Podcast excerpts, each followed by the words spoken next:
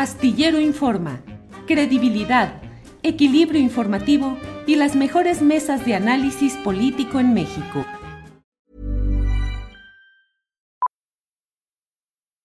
Millions of people have lost weight with personalized plans from Noom, like Evan, who can't stand salads and still lost 50 pounds. Salads generally for most people are the easy button, right? For me, that wasn't an option. I never really was a salad guy. That's just not who I am. But Noom worked for me. Get your personalized plan today at Noom.com. Real Noom user compensated to provide their story. In four weeks, the typical Noom user can expect to lose one to two pounds per week. Individual results may vary. Hold up. What was that? Boring. No flavor. That was as bad as those leftovers you ate all week. Kiki Palmer here, and it's time to say hello to something fresh and guilt-free. Hello Fresh. Jazz up dinner with pecan-crusted chicken or garlic butter shrimp scampi. Now that's music to my mouth. Hello Fresh. Let's get this dinner party started. Discover all the delicious possibilities at hellofresh.com. Astillero Informa, credibilidad, equilibrio informativo y las mejores mesas de análisis político en México. La una de la tarde, la una de la tarde en punto y ya estamos en Astillero Informa. Muchas gracias por acompañarnos en este martes 16 de noviembre de 2021. Empezamos la segunda mitad del penúltimo mes del año. 16 de noviembre, el tiempo se va como agua y ya estamos pues virtualmente en el fin de este año y ya en las inmediaciones de las celebraciones de Navidad, de Año Nuevo, todo se va el tiempo rápido y de lo que va sucediendo tenemos constancia aquí, constancia diaria, periodística, analítica, informativa de lo que va sucediendo en nuestro país. Así es que muchas gracias. Les recordamos a quienes nos acompañan en este proyecto periodístico que mucho agradecemos. Eh, el famoso like, el me gusta, que nos ayuda a darle una mayor difusión a nuestros eh, programas, por una parte, por otra, que se suscriban quienes no lo hayan hecho a nuestras cuentas de Twitter, arroba Julio Astillero, de YouTube, eh, con todo el youtube.com diagonal Julio Astillero, en Facebook, facebook.com eh, diagonal Julio Astillero 1, en nuestras cuentas de Instagram igual, arroba Julio Astillero Oficial, que nos sigan y nos escuchen en nuestras plataformas de podcast, donde reproducimos este programa y las videocharlas astilladas en Amazon Music, Spotify, Google Podcast, Apple Podcast y Deezer. Así es que muchas gracias y desde luego quienes deseen apoyarnos en términos económicos, ya sabe usted que somos los reyes de la desmonetización. Diariamente o con mucha frecuencia nuestro programa es desmonetizado por razones que no logramos entender pero bueno, se nos avisa que con mucha frecuencia se nos avisa que nuestros contenidos no son aptos para los anunciantes y ¡zas! nos tumban esa monetización. Así es que el apoyo económico es fundamental y muy importante para nosotros. Bueno, iniciamos este programa y déjeme hablar un poco sobre este tema. El presidente de México, el presidente de México está eh, en vías de viajar hacia Estados Unidos, hacia la capital, Washington, donde habrá de reunirse con el primer ministro de Canadá y con el presidente de los propios Estados Unidos. Es una reunión que aun cuando podría parecer, eh, mm, digamos, una continuidad de esfuerzos diplomáticos y de diálogo y de interacción entre los tres países del subcontinente norteamericano, pues la verdad es que va a ser una reunión muy importante de la cual eh, pues todos eh, deseamos y empujamos para que eh, la delegación mexicana encabezada por el presidente López Obrador tenga los mejores resultados, debido sobre todo a lo delicado de algunos de los temas que ahí se van a hablar. usted sabe que con frecuencia se habla de la integración de este bloque comercial de Norteamérica para fines de volverlo una zona altamente productiva y muy competitiva en relación con otras zonas y otras economías del mundo. En eh, México no puede abstraerse de esa dinámica ni puede pretender mantenerse al margen de las decisiones de nuestros países vecinos que al mismo tiempo impactan lo que sucede en el nuestro. Hay temas eh, muy interesantes y muy importantes, entre ellos, desde luego, el económico, que tiene como base el Tratado de Comercio firmado entre los tres países, pero que además de ello, ahora hay varios temas que son... Ah, eh, que hablan de esa forma de integración.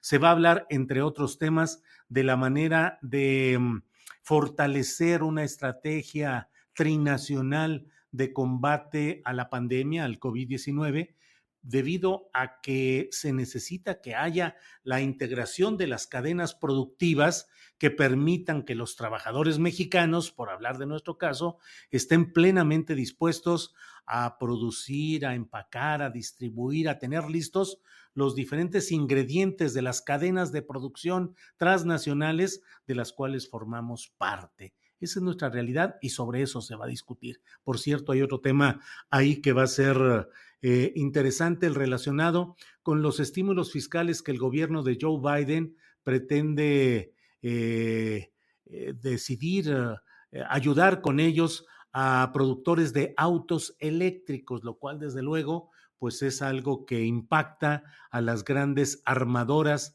de vehículos automotores de combustión de gasolina o de gas que hay en Estados Unidos y desde luego también la parte correspondiente de nuestra economía en México, donde tenemos eh, eh, plantas, armadoras y suministradoras de partes, en fin, todo un proceso ensamblado de trabajo del cual pues resulta eh, siempre delicado el que ahora se piense en Estados Unidos financiar y apoyar estos autos eléctricos en consonancia con la necesidad de ir disminuyendo los niveles de contaminación, de combustión que generan este tipo de motores. Hay otro tema que es fundamental y que es delicado para nuestro país, que es el asunto de la migración. Eh, usted sabe lo que está sucediendo en estos momentos desde el sur hacia el centro del país con una caravana migrante de la cual el propio Instituto Nacional de Migración de México ha hecho acusaciones muy delicadas y muy fuertes contra algunos de los dirigentes de organizadores de esta caravana, particularmente Irineo Mújica, que es una de las cabezas más visibles de todo esto. México pretende frenar, cerrar la puerta a estas caravanas o estos intentos de migración que de una u otra manera están llegando a Estados Unidos, que están impactando la popularidad y la viabilidad política de Joe Biden y que esa administración, por tanto, pues revira exigiendo que México aplique mano dura, que cierre las puertas, que impide que continúe de una u otra manera el tránsito de migrantes provenientes de Centroamérica hacia Estados Unidos. No es solamente, no son solamente las caravanas, son también eh, pues el transporte irregular delictivo que realizan diversas bandas para poder transportar a estos migrantes y de ello da cuenta con cierta frecuencia el que nos eh, encontremos con información periodística relacionada con el hecho de que eh, decenas y hasta centenares de migrantes irregulares con irregularidad en sus documentos eh, son detenidos a bordo de cajas de tráileres, de vehículos eh, amplios para el transporte de mercancías, pero absolutamente impropios para lo que termina en un hacinamiento de estos migrantes. ¿Qué es lo que va a suceder en Estados Unidos? Bueno, pues una discusión para la cual México, el presidente López Obrador, eh, lleva algunos pendientes, entre otros el tema migratorio, pues, qué es lo que con mayor fuerza puede hacer México para tratar de frenar este flujo. Y por otra parte, el tema del combate al crimen organizado. Usted lo sabe, un tema que Estados Unidos suele colocar solo en la, en la cancha mexicana, como si solo fuera la producción y el transporte de este tipo de mercancías y no el consumo que se realiza en aquel país y que es un consumo con tales niveles con tal cuantía de dinero que se mueve, que obviamente provoca que sea México, Colombia o cualquier país que pueda hacerlo, va a seguir surtiendo a ese enorme mercado de consumidores que está en Estados Unidos. Pero bueno, pues Estados Unidos exige que haya más acciones contra las bandas, contra los grupos, eh, entre ellos los mexicanos. Hoy tenemos una noticia de la cual hablaremos con más amplitud en la mesa de periodistas de este martes 16 de noviembre, eh, que es el tema de la detención de la esposa de uno de los jefes de estos grupos, casi diría yo, empresariales. La señora Rosalinda González Valencia, eh, detenida en Zapopan, en la zona conurbada de Guadalajara.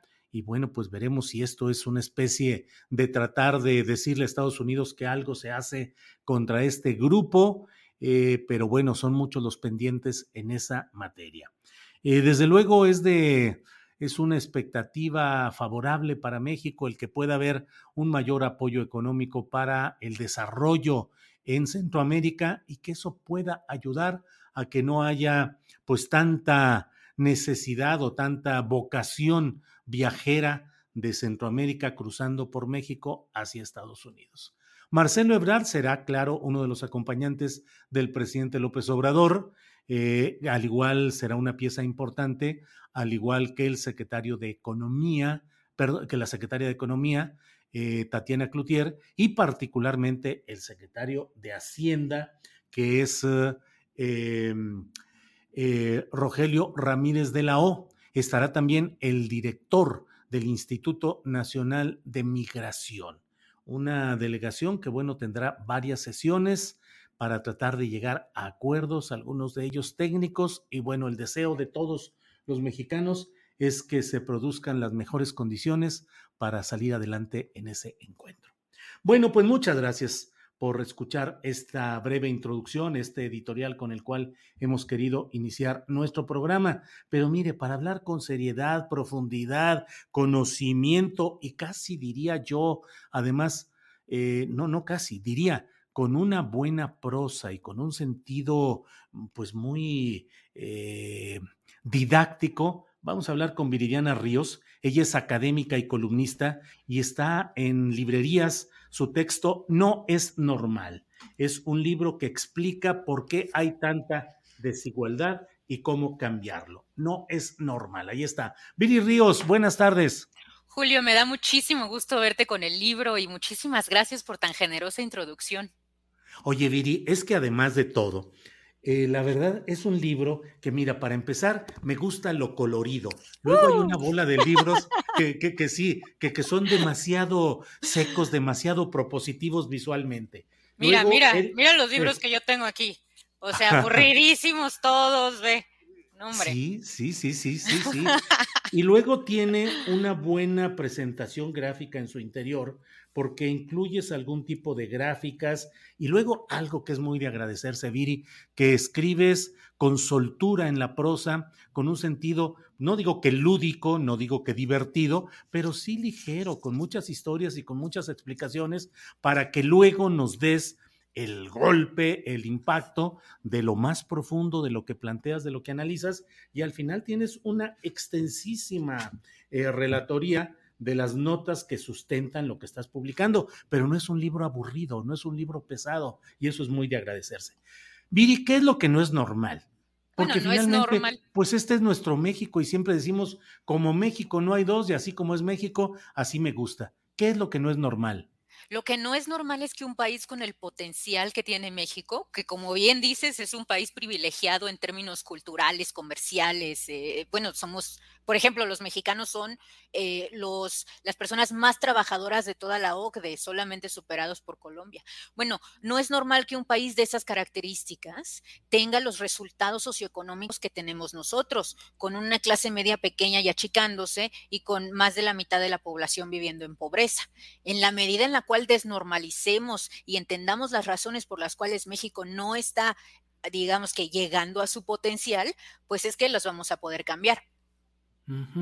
Eh, hay un chiste, pues que más que chiste es casi una sentencia dolorosa que dicen que México le dio todo, Dios le dio todo a México, pero en contrapartida dijo, bueno, pero le voy a poner mexicanos y con eso se contrarrestó la gran riqueza y la gran potencialidad.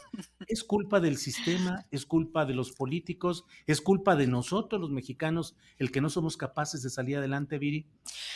Mira, la premisa fundamental del libro, digamos que si tú le preguntas a la gente allá afuera, oye, ¿por qué México no ha logrado pues ampliar su clase media, no? La gente típicamente te, diría es que hay mucha corrupción y hay eh, una falta profunda de Estado de Derecho. Y, todo eso es cierto, pero el libro propone una hipótesis y, y plantea una premisa pues mucho más grave, que es que aunque no hubiera corrupción en México, aunque tuviéramos un pleno Estado de Derecho, eh, las reglas del juego son tales eh, que eh, continuaríamos siendo un país extremadamente desigualdad, eh, con, con, extrema desigualdad. Y las razones es que las reglas del juego en este país están mal hechas, están hechas para favorecer a las personas que ya tienen en detrimento del resto. Y esto lo observamos en cómo se hacen negocios en México, en cómo se trabaja, en cómo se paga impuestos, eh, en cómo nos gobiernan también a nivel federal y estatal y por supuesto en cómo nos relacionamos unos con otros. No es normal platico cuáles son esas reglas del juego que están mal hechas y propongo caminos concretos para su solución. Eh, en, ese, en ese esquema que planteas, me pareciera a mí que el acento más fuerte está en un sistema político que está hecho para mantenernos en esa situación desigual y casi te diría, Viri, esto proviene de que somos un país diseñado para ser siempre colonia mentalmente, económica y políticamente? Eh, yo sí creo que hay muchas reglas del juego, eh, Julio, que están mal diseñadas. Te pongo un ejemplo, eh, la banca. La banca en México es un sector no competitivo que por más que se ha regulado no se ha podido crear una regulación adecuada y por tanto los bancos en México tienen mayores utilidades que los bancos en el 82% de los países del mundo. No es normal las comisiones que nos compran los que nos cobran los bancos. No es normal la forma en la cual se tratan a los deudores en México. No es normal que los microcréditos se den a tasas de usura. Y todo eso son las reglas del juego. Otra, el notario. Comprar una casa en México implica, pues, básicamente darle eh, al, menos el 5 o 6% del valor de la casa a un notario para que se notaricen estos procesos.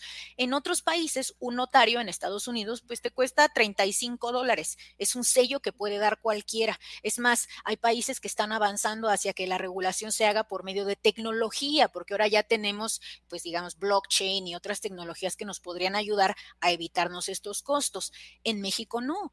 En México el notariado sigue empoderado y sigue creando estas leyes que ocasionan que la gran mayoría de las personas de bajos ingresos no puedan ni siquiera tener escrituras para su casa, lo cual, pues imagínate, crea todo un problema para poder pedir un crédito en el futuro, para la certeza sobre la propiedad privada, etcétera, ¿no? Las reglas están mal hechas.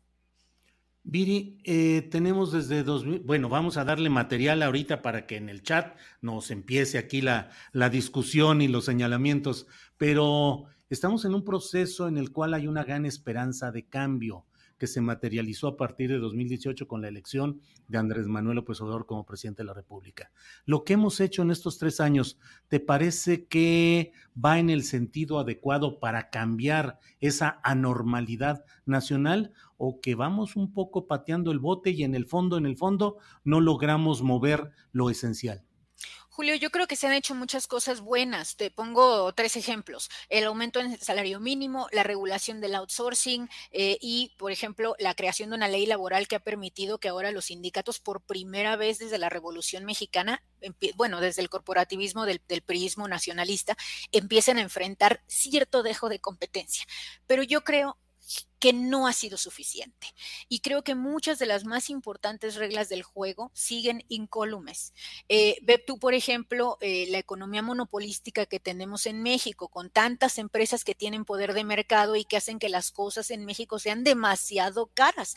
Si tú ves el precio de la canasta básica en México, eh, y parte de ello lo, comento en, en, No es normal, el precio de la canasta básica es 8% superior de lo que debiera ser por el simple hecho de que tenemos compañías que están proveyendo estos bienes con poder de mercado y sin competencia. Bueno, todo eso, la verdad es que no tenemos todavía una política diseñada para terminar con ello. Y también está el tema de los impuestos, que si bien este gobierno pues nos ha comentado que ha hecho un esfuerzo por tratar de cobrarle a los a las grandes empresas lo que debían desde muchos sexenios anteriores, pues la realidad es que probablemente necesitamos un cambio en cómo se cobran los impuestos, no nada más cobrar los impuestos que ya debían, sino cambiar las reglas del juego del pago de impuestos. ¿Nos va a alcanzar el tiempo en este sexenio para sentar bases reales de un cambio para que dejemos de ser anormales como nación? Eh, yo soy positiva porque no podría ser negativa y dedicarme a lo que me dedico. Eh, pero sí creo, Julio, que tenemos que, para lograr sentar las bases, tenemos que crear una ciudadanía más involucrada y que acepte menos lo que nos dan los políticos y que demande más lo que nos debieran dar. Y, y, no es normal, es un llamado a crear una ciudadanía que vocalice peticiones mucho más ambiciosas hacia este gobierno. Lo que nos ha dado, en mi opinión, es positivo en algunos aspectos, pero es insuficiente. Y no podemos continuar en esta situación de anormalidad. Eh, así que yo creo que nos faltaría un poquito y hay que demandar ese cambio verdadero. Eh, dentro de ese cambio verdadero, eh, Viri, ¿cuánto, ¿cuánto tiempo nos puede llevar eh, un proceso para tratar de ir cambiando las cosas tan delicadas y tan graves que mencionas en esta anormalidad? O sea, es un proceso muy largo. Claro. Bueno, justo no es normal, yo menciono varios ejemplos de países que lo han logrado en 40, 50 años. Si tú ves, eh, no sé, por ejemplo, incluso Finlandia, ¿no? Un gran ejemplo de las socialdemocracias globales. Eh, bueno, Finlandia hace 100 años era tan desigual como México. Era un país que de hecho se parecía mucho a México, en donde había una, pues, eh, semiaristocracia, oligarquía empoderada, que tenía reglas que los favorecían y que poco a poco fue cambiando hasta convertirse en el país que hoy, que hoy conocemos. Entonces, eh, claramente no sería algo del día a la mañana, pero sí hay cosas que podemos mejorar de inmediato. Te pongo un ejemplo. Eh, necesitamos de inmediato una reforma fiscal que le cobre a los ricos lo que, lo que deberían pagar en este país. En este país, cuando vemos las tasas de elusión fiscal, es decir, no, no cosas ilegales, sino simplemente eh, estrategias completamente legales para disminuir el pago de impuestos. Cuando tú ves la ilusión en México, el 1% más rico en México elude más impuestos que el 50% de la población más pobre de este país, que 60 millones de mexicanos. Bueno, no se vale. Ese es un cambio que es relativamente rápido, que es relativamente concreto y que podría mejorar enormemente las finanzas públicas. Sobre todos esos cambios concretos que se deben hacer, se escriben No es normal. No es normal no es un libro sobre lo que debemos hacer en 50 años. Es un libro sobre lo que debemos hacer de inmediato y sobre lo que podemos pedir y cómo. En uno de los segmentos de tu libro en el que se titula Trabajar, hablas de los bebés que han trabajado 13 mil años. ¿De qué hablas ahí, Viri? Bueno, pues de, eh, es un capítulo, eh, de hecho, es interesante porque algunos de los capítulos me animé a hacer casi que poesía, en donde voy listando datos muy concretos respecto a cómo funciona México. No todos los capítulos son prosa, hay cuatro que son, eh, pues, yo diría poesía.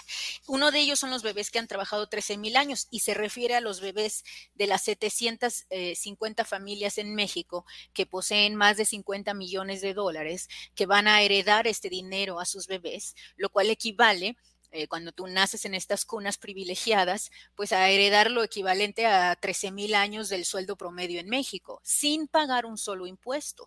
México tenía impuestos a la herencia, a las herencias millonarias, porque luego me dicen, es que quieres que yo pague impuestos sobre mi casita. No, no, no. Eh, estamos hablando de impuestos a herencias verdaderamente exorbitantes, ¿no? México tenía un impuesto a las herencias exorbitantes hasta 1961. Ha sido en los últimos años, eh, durante el consenso neoliberal, neoliberal que hemos eh, básicamente pues cancelado estos impuestos que eran y que creaban eh, mayor igualdad en México. Sí, eh, hay otro capítulo que me llamó la atención, dice más paraíso que las Bahamas.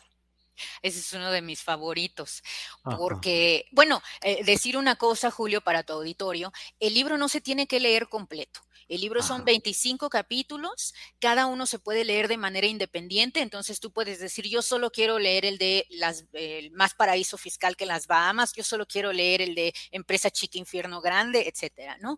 Y tú lo puedes leer de manera independiente o puedes también leerlo de corrido o puedes leerlo por ruta, un poco inspirado en, Rayuela. Este Rayuela de Julio Cortázar, claro. Este libro tiene sus propias rutas en donde te camina y te va contando distintas historias sobre este país.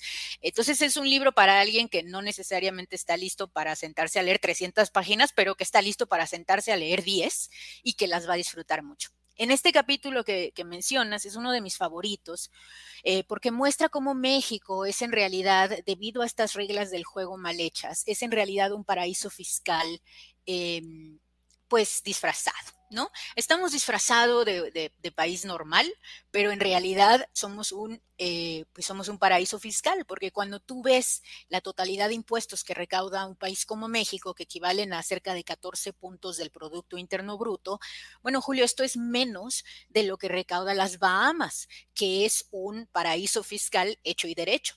Entonces, eh, la, y, la razón por la cual esto sucede, y lo platico mucho en el libro, pues es justo porque no, hemos, no tenemos las reglas fiscales que nos permitan cobrarle a las personas que tienen más dinero lo que les toca. No más, no menos, que les toca.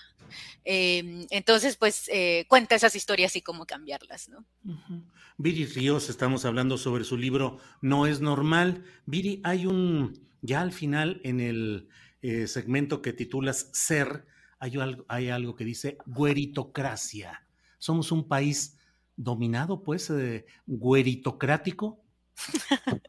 Fíjate que es un capítulo de los que más llaman la atención, Julio, porque es un tema muy doloroso. Eh, es un tema muy doloroso en donde nos damos cuenta cómo México es profundamente racista.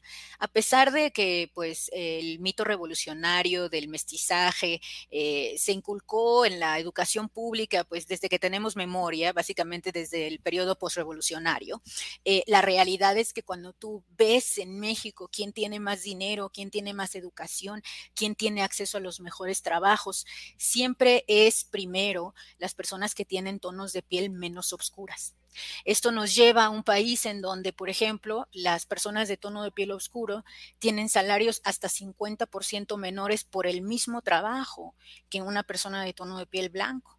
Entonces, en el libro también hay llamados a reducir las discriminaciones que se dan no solo por tono de piel, sino también por género. Tengo varios capítulos en donde hablo de, pues, de cómo las mujeres estamos en desventaja y cómo la economía mexicana se levanta en gran medida sobre los hombros de muchas mujeres que trabajan sin paga cuidando en el hogar a niños y enfermos y ancianos. Entonces, en la medida en la cual eh, desnormalicemos estas injusticias, es que podremos cambiarlas. Eh, Viri, ¿eres intelectual? ¿Eres activista? Es decir, ¿basta o es suficiente el esfuerzo intelectual muy valioso que haces o lo acompañas también con alguna forma de participación política y cívica? Bueno, yo soy una ciudadana muy involucrada, pero yo sí debo confesar que yo pues no milito en ningún partido, entonces pues no soy, digamos que no soy una activista partidista. Eh, yo, yo creo, Julio, que, eh, mira, las ideas por sí solas no van a cambiar a este país, pero también creo que sin ideas no vamos a poder cambiarlo nunca.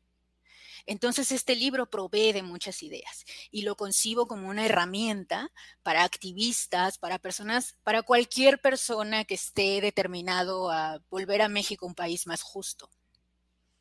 ¿Te sientes a gusto viviendo en México, Viri? Soy muy feliz. Soy muy feliz. Yo a pesar de la normalidad soy muy feliz porque soy muy optimista de que podemos cambiarlo.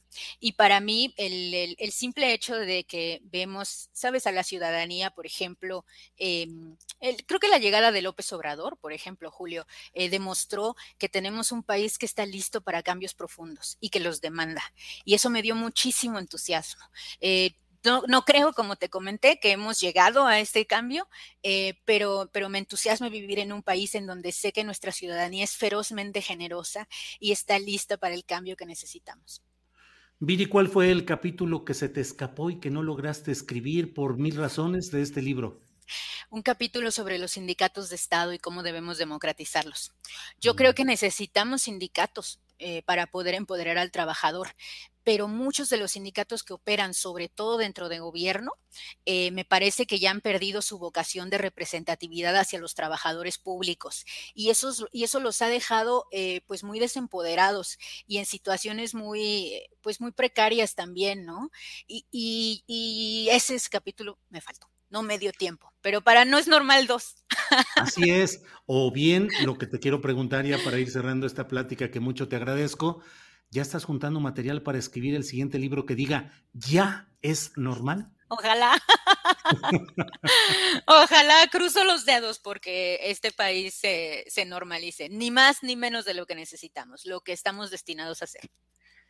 Bien, Viri Ríos, pues muchas gracias por esta oportunidad de asomarnos a tu libro No es normal, editado por Grijalbo que ya debe estar en todas las librerías y en la venta, supongo, física y también virtual. Viri Ríos, pues muchas gracias por el esfuerzo. Realmente creo que es un documento valioso y como tú dices, eh, no solo es para la lectura para uno mismo, sino tiene elementos para el debate, para la discusión y también para el activismo que trata de cambiar las cosas. Viri Ríos, pues muchas gracias. Julio. Al contrario, a ti, Viri, que sigas muy bien. Igualmente, Hasta luego. Hasta luego.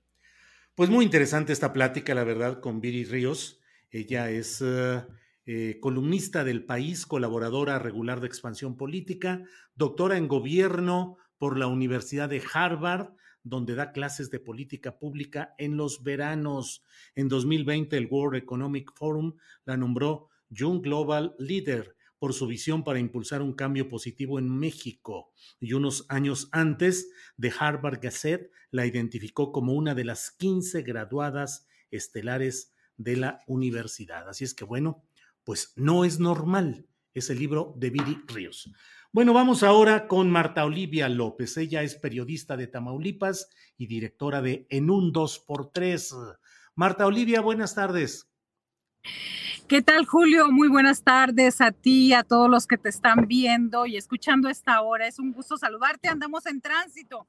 Una disculpa, pero aquí estamos. No, no, no, Marta Olivia, muchas gracias. Así andamos todos en movimiento. Marta Olivia, eh, Tamaulipas estuvo hace unas semanas, hace pocos meses, estaba en el escándalo político y mediático, cabeza de vaca, lo detienen, no lo detienen, el Congreso de Tamaulipas, el Congreso Federal, todo, y de repente entró como en un impas y de pronto pareciera como que algo sucedió y hubo como una tregua política que sin embargo está hoy en mucho movimiento por las precandidaturas a relevar a Francisco Javier García Cabeza de Vaca, el panista que gobierna Tamaulipas. ¿Cómo va todo por allá, Marta Olivia?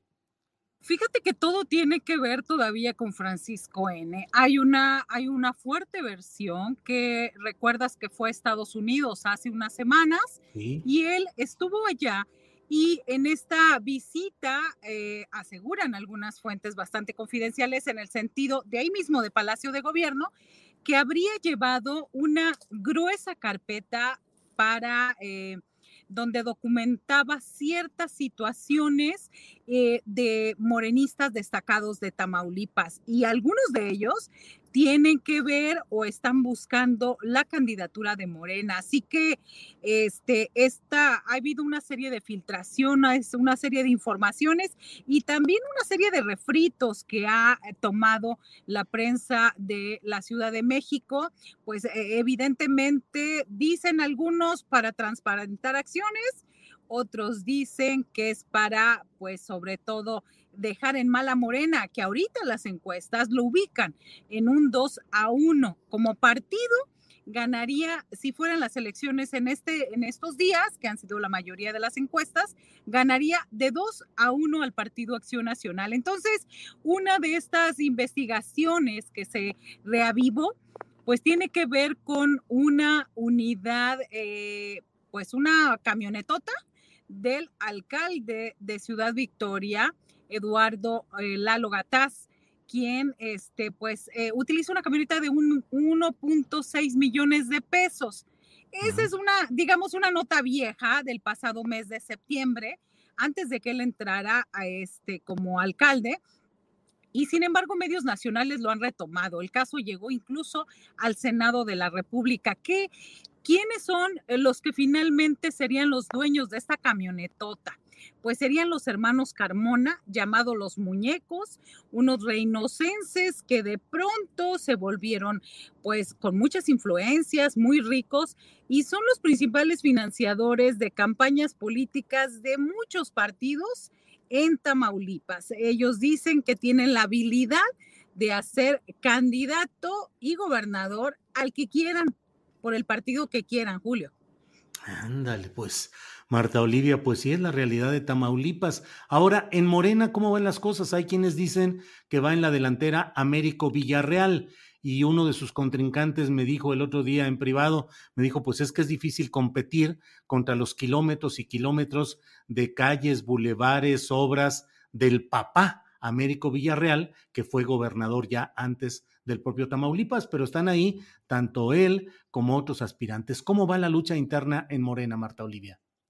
Sí, se registraron hasta el pasado eh, sábado al mediodía, que fue el registro de los aspirantes ah, para obtener una candidatura en los seis estados donde hay elecciones para gobernador o gobernadora este 2022.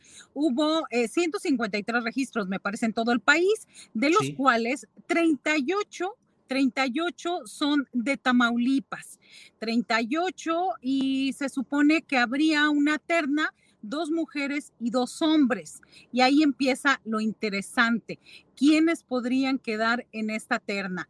Eh, indudablemente el senador Américo Villarreal Anaya, porque a mi parecer, ¿por qué? Pues porque es eso, más de 35 años de, del papá, no del hijo senador el hijo senador, pues eh, algunos piensan que le ha quedado a, deber muchísimo a Tamaulipas, a la representación, al cuestionamiento hacia el desafuero, a trabajo legislativo y demás. En este caso sería, eh, él es uno de los punteros, sin embargo, el que se le ha acercado incluso en algunas encuestas como eh, Demoscopía y Electoralia, se ubica a Rodolfo González Valderrama quien era, era director general de Radio, Televisión y Cinematografía, RTC, y que ahora, eh, a partir del primer, en gobernación ah. y a partir del primero de octubre eh, forma parte de, es el delegado de programas sociales para el desarrollo de Tamaulipas. ¿Qué significa? El representante del gobierno de México en la Secretaría de Bienestar.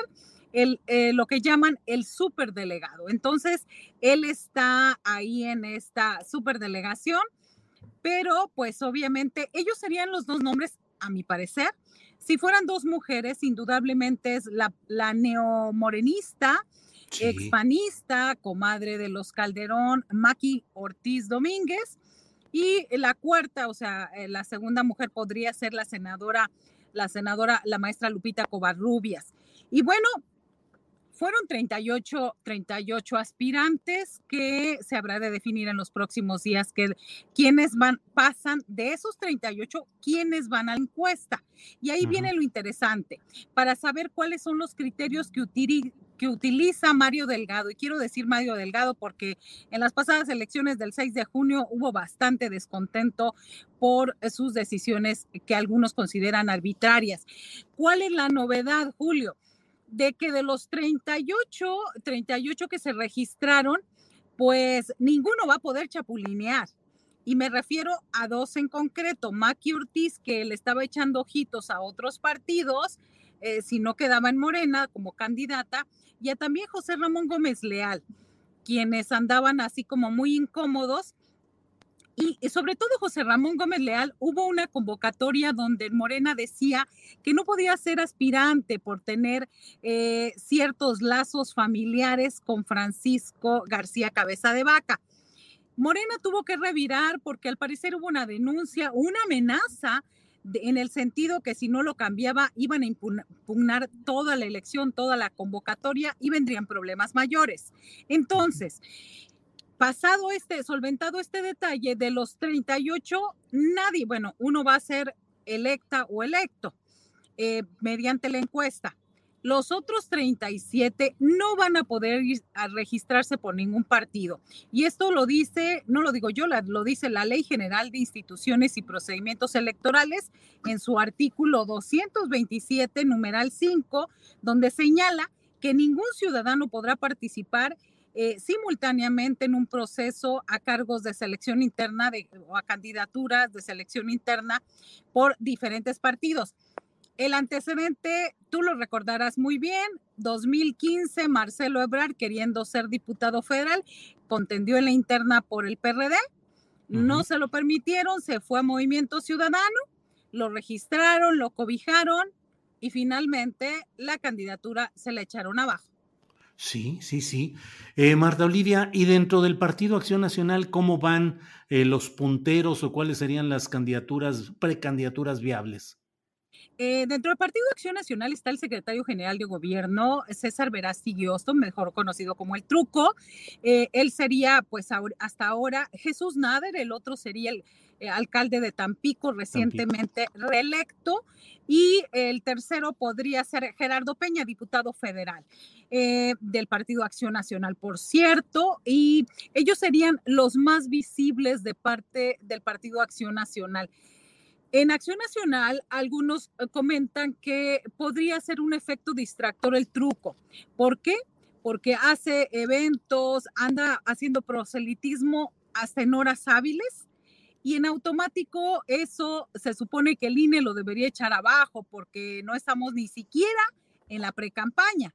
Entonces, dada esta situación, nada más sería un efecto distractor para que finalmente sea Jesús Nader el candidato del Partido Acción Nacional. Pero bueno, entramos en el terreno de la especulación, no hay nada para nadie. Las precampañas empiezan hasta el mes de enero y eh, lo que se ha prometido en el caso de Morena es que para finales de noviembre, principios de diciembre ya tendrían a su abanderado.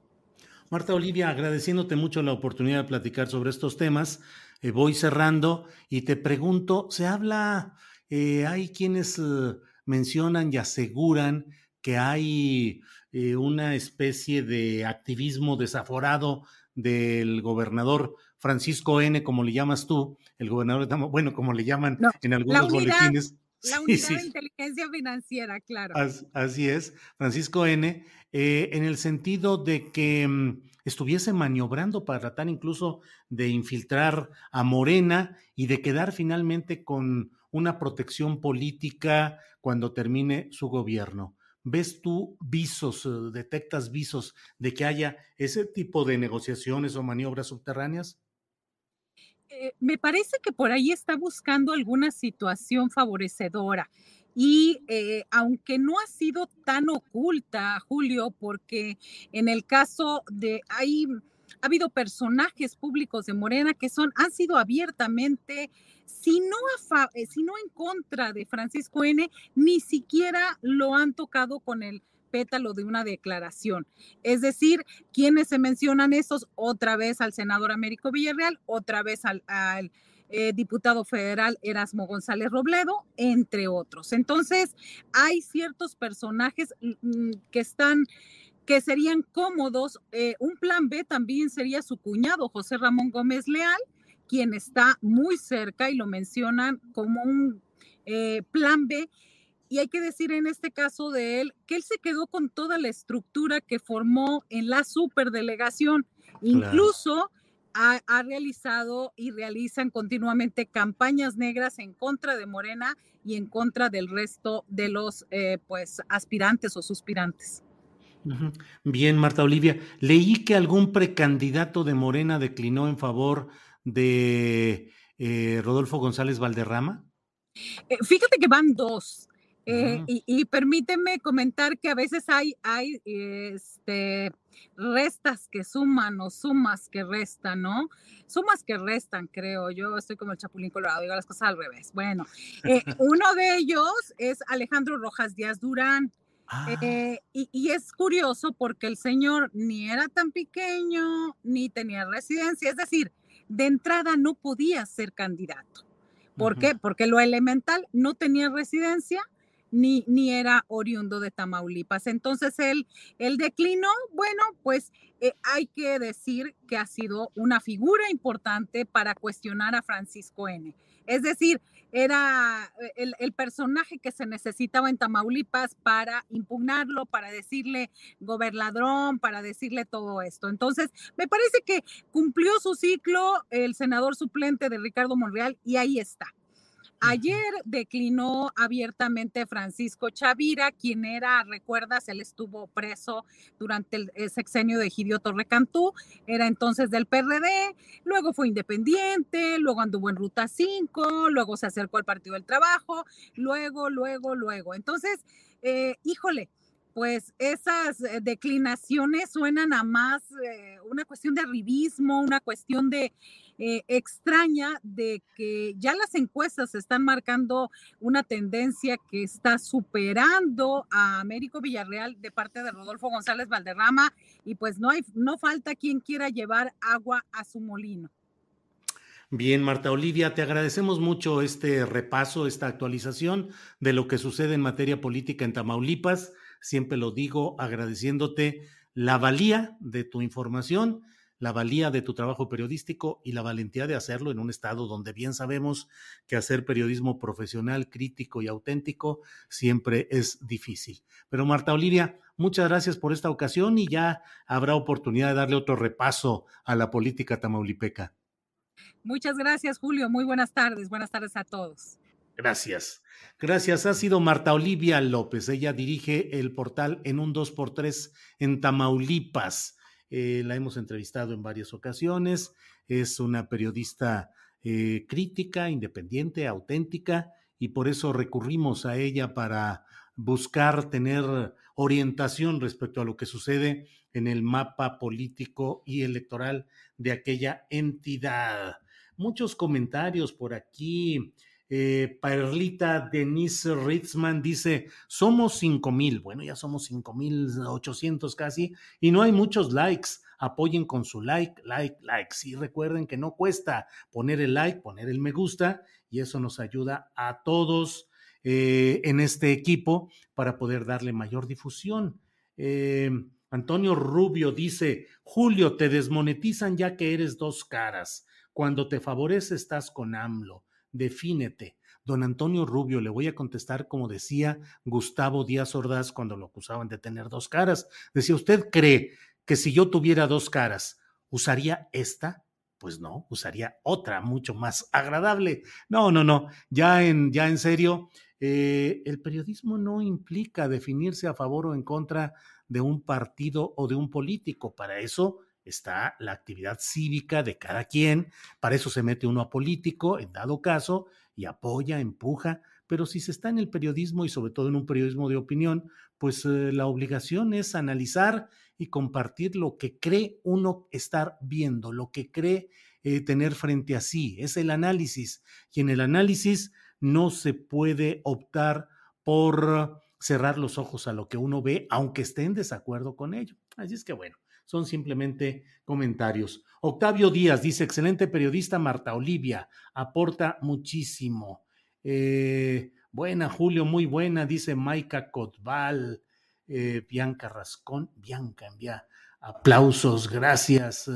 Julito, buenas tardes, te escucho desde Ticul, Yucatán. Ya no vivo en Chacalandia, dice Felipe Eleuterio Quirós. Bueno, muy bien, pues eh, déjeme ver qué es lo que seguimos con toda esta información. Ya está, ya está con nosotros mi compañera Adriana Buentello para darnos alguna información del día. Adriana, muy cobijadita, Adriana. Pues sí, hace ya un poco de frijolito, Julio, pues ya, además estoy en la sombra, así que... así Yo también me puse... Mm. Y, además de, no salir, pues estar uno aquí este, enclaustrado en su casa, pues la, verdad es que nos hace falta también, este, ¿qué te parece un día transmitir desde algún otro lado? Bueno, un día que estés por acá, por la Ciudad de México, porque luego así no se puede, ¿verdad? Eh, tú, tú por allá, nosotros por acá. Órale, sí estaría bien hacer un día una transmisión, este, un poquito con solecito y con vista a la gente y con algo más, más abierto, porque sí, ciertamente el encierro resulta complicado. Adriana, ¿cómo estás? ¿Cómo pinta el día? Bien, pues eh, fíjate que hay mucha información, eh, Julio, después de la conferencia mañanera, ahorita les quiero adelantar esta información antes de que me la quemen en la mesa de periodistas, porque ya saben que luego me escriben mis notas. Eh, no, pero hay, algo, hay datos interesantes, Julio. Después de la conferencia mañanera del presidente López Obrador, hicieron un evento en el que recibieron a legisladores de la Cuarta Transformación ahí mismo en Palacio Nacional para agradecer, para celebrar de alguna manera la aprobación de este presupuesto presupuesto 2022. Y hay algunos datos interesantes, eh, Julio. Bueno, vemos ahí algunas imágenes de cuando estaban eh, llegando, saliendo los legisladores. Uno de los datos interesantes son declaraciones del presidente. Dijo que pues, este presupuesto implica distribuir la, la, riqueza, que no se queda en pocas manos y que se trata de apoyar a 25 millones de familias pobres y de clase media. Pero también dijo Julio que beneficiará a empresarios y dijo, obtendrán ganancias lícitas y razonables. También celebró la congruencia eh, como legisladores y, que son auténticos representantes del pueblo.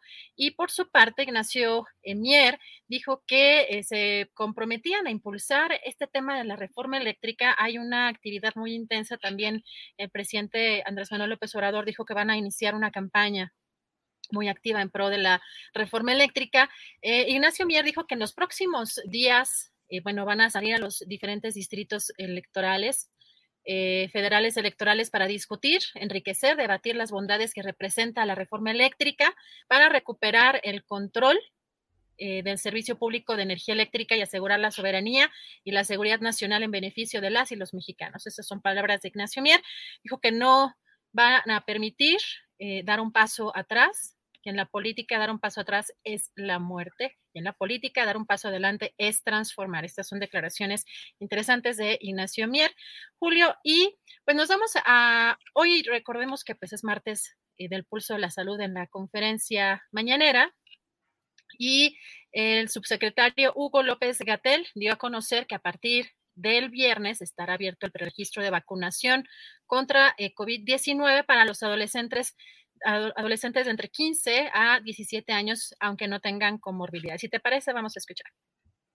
Niñas y niños y adolescentes con comorbilidades, que iniciamos la vacunación desde la primera semana de octubre.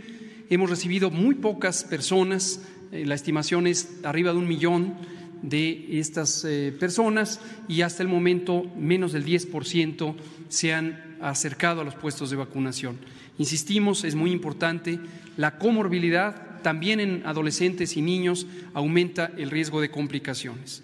Hoy comentaremos, abrimos próximamente niñas, niños y adolescentes de 15 a 17 años, aún sin comorbilidades. Este es el elemento nuevo, explicaremos cuál es la lógica científica detrás de ello.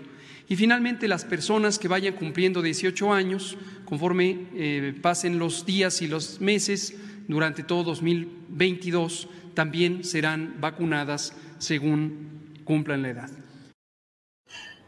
Bueno, Julio, y tenemos información también de último momento.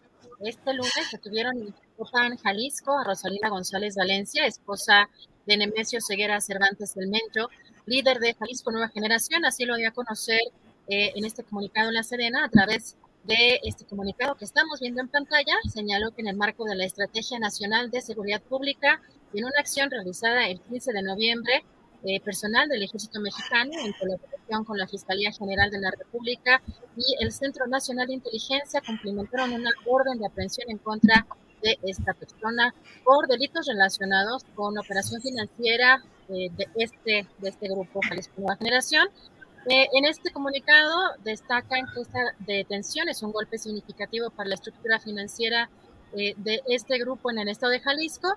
Y también, Julia, hay que recordar que en 2018 esta persona ya había sido detenida y después fue puesta en libertad tras, cubrir eh, una garantía económica de 1.581.031 pesos. Así que, Julio, bueno, este es uno de los, de los temas relevantes de las de las últimas horas. Y eh, comentarles también que, eh, ¿te acuerdas, Julio, que la semana pasada se hablaba de cómo el presidente eh, le había llamado la atención o había regañado al secretario de Salud, Jorge Alcocer, con este tema de los medicamentos oncológicos? Bueno, pues hoy en la conferencia mañanera, Julio, el secretario Jorge Alcocer anunció la adquisición y liberación de 94.822 piezas de medicamentos oncológicos. Si te parece, vamos a escuchar. En abasto de oncológicos les informo que en estos días de 12 y 13 de noviembre se liberaron por Cofepris 94.822 piezas de los medicamentos dacarbacina, vimblastina, vincristina, comprados en Corea y fluorouracilo proveniente de Cuba. Esto es lo que contribuye al camino de los medicamentos. Bueno, Julio, esto pues, es información relevante.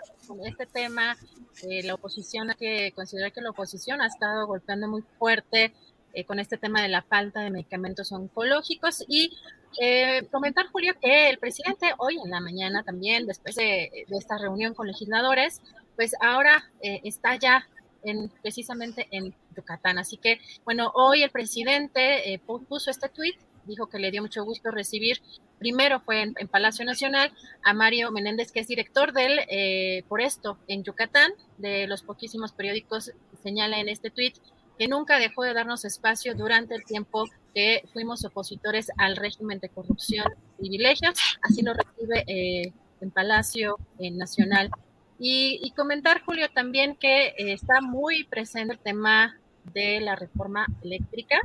Están lanzando, y el, presidente anunció que van a lanzar una campaña, pero hay datos interesantes, eh, Julio, porque em, recordó el presidente que eh, pues cuando impusieron la llamada eh, reforma energética de Enrique Peña Nieto, que la gente no se enteró y que no supo de qué se trataba, esto lo explica en la conferencia mañanera, y dijo, lo tengo muy presente porque nosotros estábamos muy preocupados y ocupados para que no se aprobara esta reforma energética y que no se eh, privatizara el petróleo en la industria eléctrica. recordó que en dos meses llevaron a cabo como 10 concentraciones eh, mítines.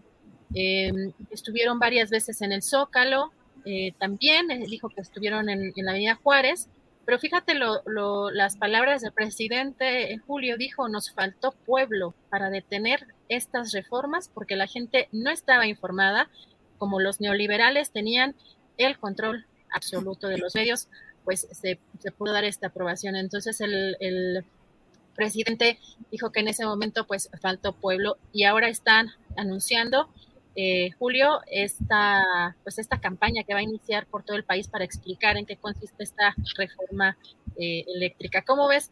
Eh, pues está muy muy activo pues, el tema luego de pues de tantos jaloneos con la aprobación del presupuesto 2022 Julio.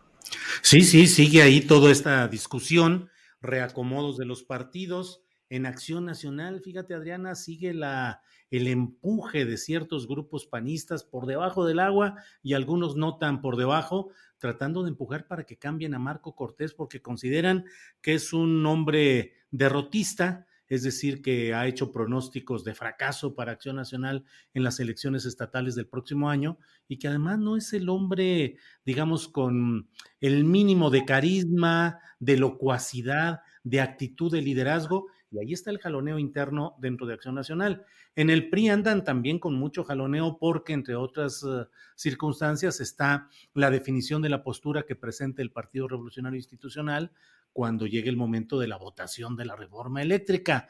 Alito Alejandro Moreno, pues anda muy cargado al lado de PAN y de lo que queda del PRD, en el sentido de no votar a favor de la propuesta de Morena y sus aliados, pero del otro lado está Rubén Moreira, que ha sido durante mucho tiempo, y hemos dado cuenta de ello en su momento, Adriana, ha sido un personaje clave en el acercamiento de un segmento del PRI con eh, la llamada cuarta transformación. Y el propio eh, Rubén Moreira, a pesar de que el presidente de la República hizo señalamientos eh, críticos en el sentido de que Moreira estaría diciendo que no acompañaría o que analizarían o que estaría muerta la reforma eléctrica, pues ya el propio Moreira ya salió a decir que no, que ellos siguen analizando el diálogo y que siguen dispuestos a discutir, a analizar, a negociar, que en otros términos quiere decir, pues sí, nomás denos un poquito más de calorcito, algunas ganancias políticas que puede ser la continuidad del PRI en el gobierno de Coahuila y con eso puede estar el número de votantes del PRI suficiente para que pueda ser aprobada esta reforma eléctrica, que sigue en el jaloneo por los números, por el número de votantes, por quién de un lado y quién de otro. Y ahí va todo este asunto, Adriana. Pues así es, Julio. Pues este evento interesante porque eh, o sea, llama la atención que los legisladores están también comprometiéndose de alguna manera a impulsar eh, la aprobación de esta reforma eléctrica y veremos pues, qué sucede más adelante o en estos próximos días, eh, porque de un lado, como dices, del otro ya lo quieren mandar hasta el próximo año, hasta después de las elecciones y por el otro, pues está, se está buscando impulsar o convencer, pues ya con una campaña de manera muy intensa, Julio. Pues fíjate, antes de terminar, que ya vamos a empezar nuestra mesa, porque también otra información de último momento. Hace unos minutos, alrededor de la una de la tarde, eh, el fiscal de la Ciudad de México, bueno, el vocero de la Fiscalía dio, dio a conocer eh, que eh, el 25 de noviembre, Julio, se va a llevar a cabo en Chile una audiencia a juicio de extradición en contra de Mauricio Toledo, investigado, ah. como recordamos, por enriquecimiento ilícito. Si te parece, vamos a, vamos a escuchar. La Fiscalía General de Justicia de la Ciudad de México informa que el próximo 25 de noviembre en la República de Chile se llevará a cabo la audiencia de juicio de extradición en contra del exdiputado federal Mauricio N., quien es buscado por esta Fiscalía por su probable participación en la comisión del delito de enriquecimiento ilícito.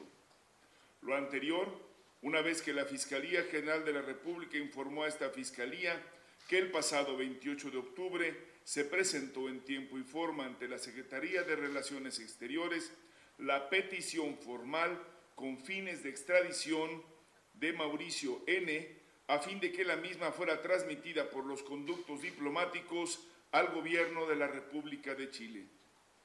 En este sentido, el pasado 11 de noviembre, la Fiscalía Nacional de la República de Chile informó que ya fue entregada a la Corte Suprema el expediente de formalización del pedido de extradición de México en contra de el exalcalde de Coyoacán. La, Fiscalía General de Justicia de la Ciudad de México reitera su reconocimiento a la colaboración activa de la Fiscalía General de la República y de la Secretaría de Relaciones Exteriores en este proceso. Esta Fiscalía espera que el resultado de la audiencia sea favorable y permita que próximamente dicha persona sea repatriada y se presente ante el juez de control que lo requiere. Bueno, Julio, pues esto es algo de la información, a ver si pues ya se, se cuenta con esta extradición o, avanza este tema de Mauricio Toledo. Pues sí, ojalá y haya avances, porque ya ves, Adriana, que muchos de los procesos que vemos y que parece que, que ya están muy maduritos, y aquí en este caso al involucrado le apodan el tomate. Eh, ya cuando parece que todo está muy madurito, nomás no, no se logra dar el paso adelante y luego se presentan una serie de diligencias judiciales, pero ya es necesario que haya algunas noticias positivas desde el ámbito judicial, Adriana. Y bueno, pues a seguir disfrutando del frillito, Adriana. Ah, este, aunque sea, sí, pero ¿a ti te gusta más el frío o el calor? Sí, sí, no, el frío es más fácil es más fácil quitarse el frío que el calor. El calor, ¿cómo te lo quitas? No, o sea, todo el mundo me dice que tomando café, pero si con el café sudas y lo que a mí me molesta es estar toda pegajosa. Adriana. El frío mil veces hasta reanima, hasta da vida, yo digo. Eso, eso. Adriana, gracias por estos eh, segmentos de información que has compartido y nos vemos terminando la mesa de periodistas para seguir eh, comentando y dando más información. Gracias, Adriana. Gracias, Julio. Hasta el ratito. Bien, pues son las dos de la tarde con un minuto y hoy es super martes, ya lo sabe usted, el super martes de información y de análisis con los periodistas. Vamos a iniciar ya y vamos a saludar a don Temoris Greco, que está ahí ya muy pensativo, eh, cavilando los asuntos que vamos a analizar. Temoris, buenas tardes.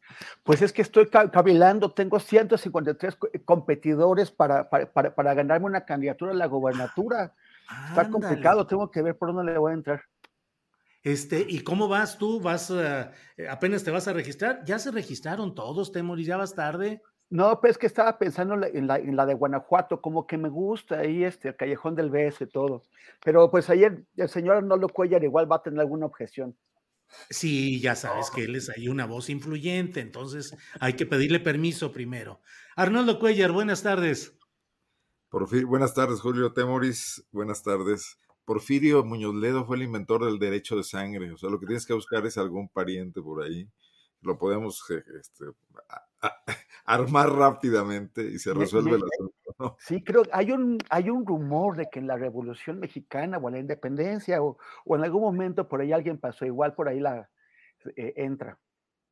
Pues sí, eh, tatarabuelo, este, pariente político, lo que sea, Temoris al cabo, fíjate, 153 aspirantes a seis gubernaturas de Morena, lo que es el olor del poder.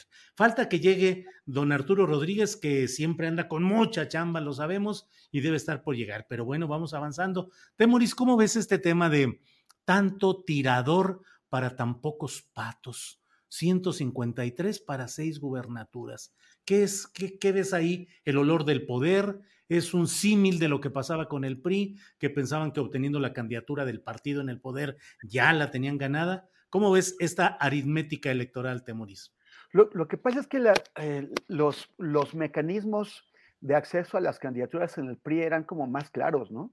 O sea, sabías a quién tenías que agradarle, con, con quién tenías que, quedar bien, cómo jugar tus, tus, fichas, y eso quedaba entre unos, unas pocas personas, unos pocos que, se, que, que creían que tenían con qué ganar esas candidaturas.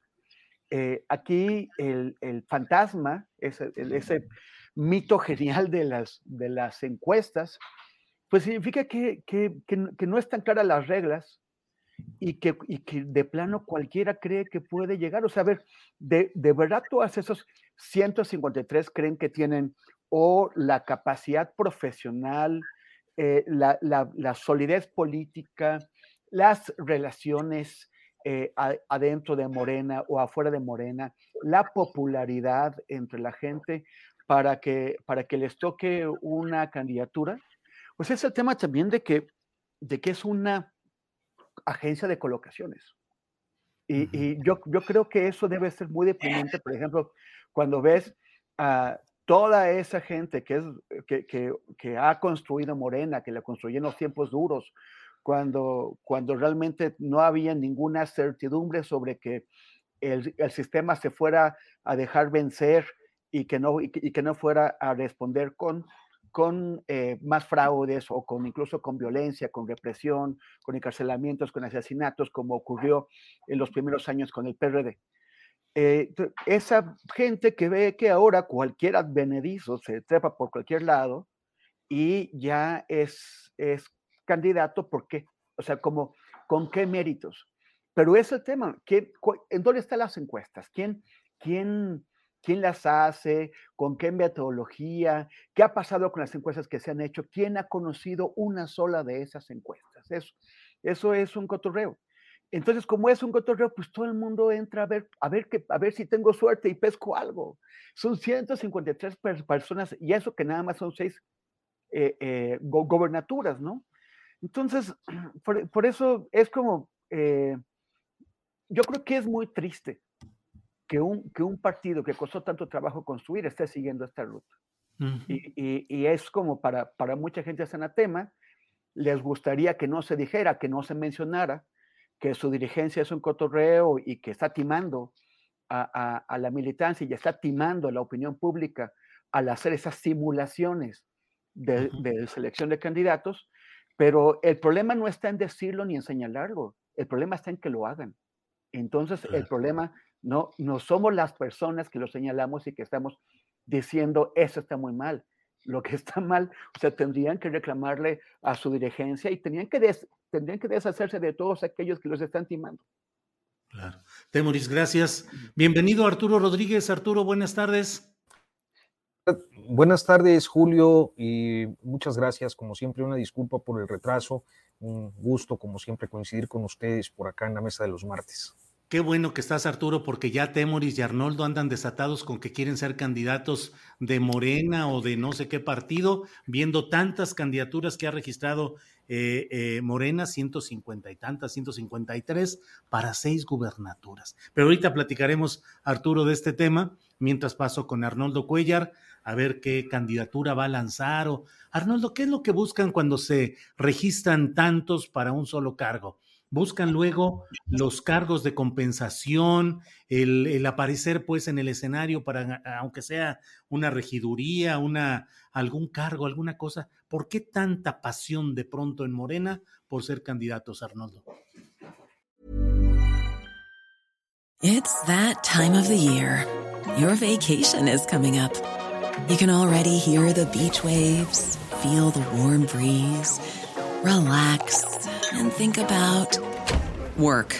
You really, really want it all to work out while you're away. Monday.com gives you and the team that peace of mind. When all work is on one platform and everyone's in sync, things just flow wherever you are. Tap the banner to go to Monday.com. Hey, it's Ryan Reynolds, and I'm here with Keith, co star of my upcoming film, If, only in theaters, May 17th. Do you want to tell people the big news? All right, I'll do it. Sign up now and you'll get unlimited for $15 a month in six months of Paramount Plus Essential Plan on us. Mintmobile.com slash switch. Upfront payment of $45 equivalent to $15 per month. Unlimited over 40 gigabytes per month. Face lower speeds. Videos at 480p. Active Mint customers by 531.24 get six months of Paramount Plus Essential Plan. Auto renews after six months. Offer ends May 31st, 2024. Separate Paramount Plus registration required. Terms and conditions apply if rated PG.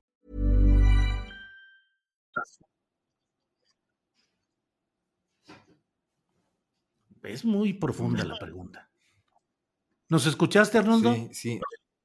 Ah. Sí, te escuché eh, un poco cortado, que debe ser mi internet seguramente. sí, te preguntaba cómo ves tanta... te escuché bien, pero ¿ustedes me escuchan? Sí, sí te escuchamos. ¿Sí? Sí.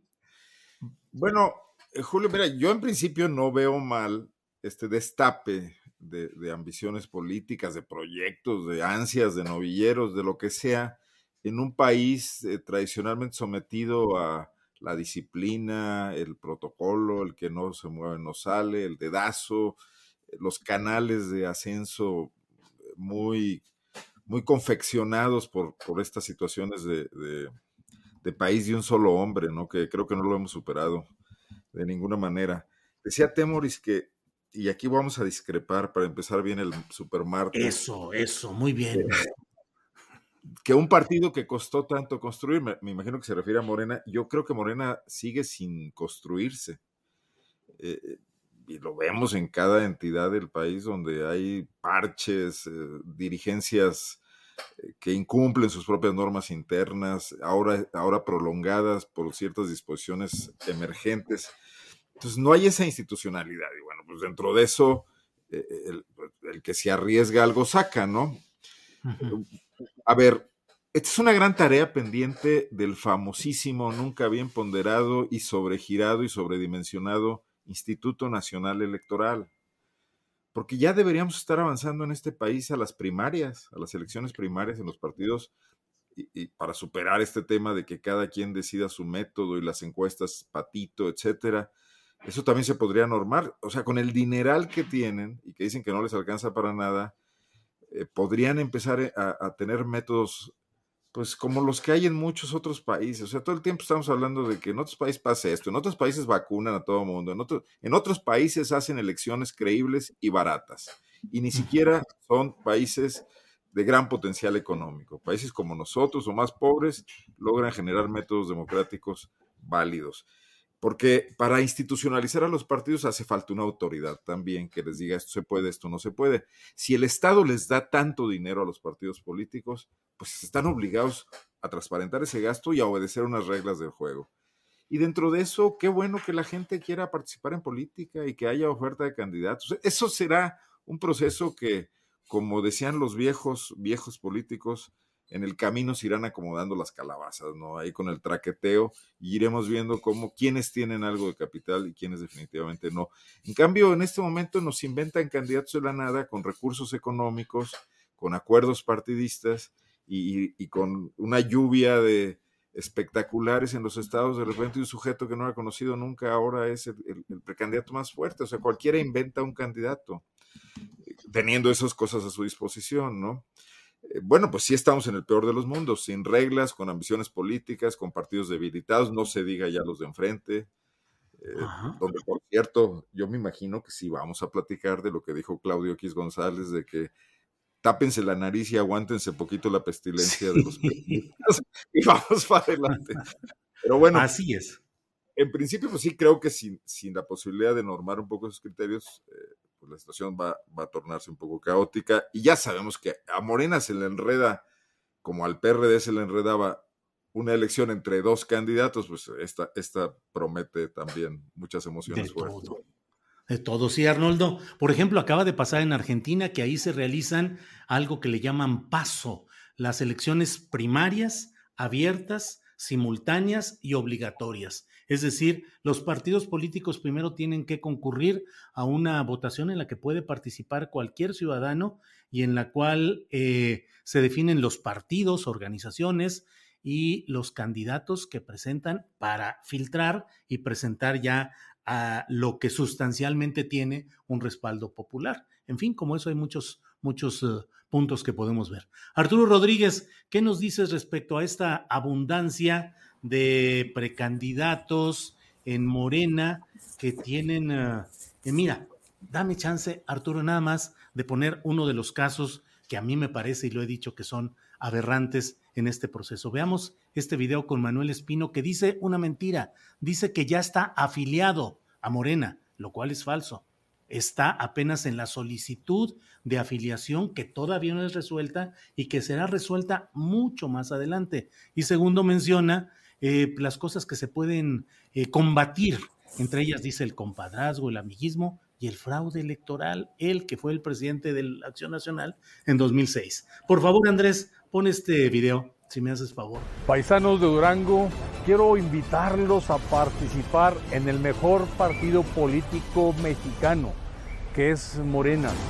Yo me afilié a Morena precisamente convencido de que es el partido que mejor puede dignificar la política, que mejor puede erradicar los vicios que se dan en la tarea pública de nuestro país, el amiguismo, el compadrazgo, los fraudes electorales. Es el partido comprometido con las causas de todos los ciudadanos. Por eso me afilié a Morena, porque con eso me identifico. Es muy importante que apoyemos a un partido que realmente está sacando a México adelante. Ojalá y los duranguenses abracen a Morena como lo hice yo, con mucho gusto, con mucha convicción, con la decisión de hacer que en este estado de Durango surjan los mejores gobernantes y surjan de Morena.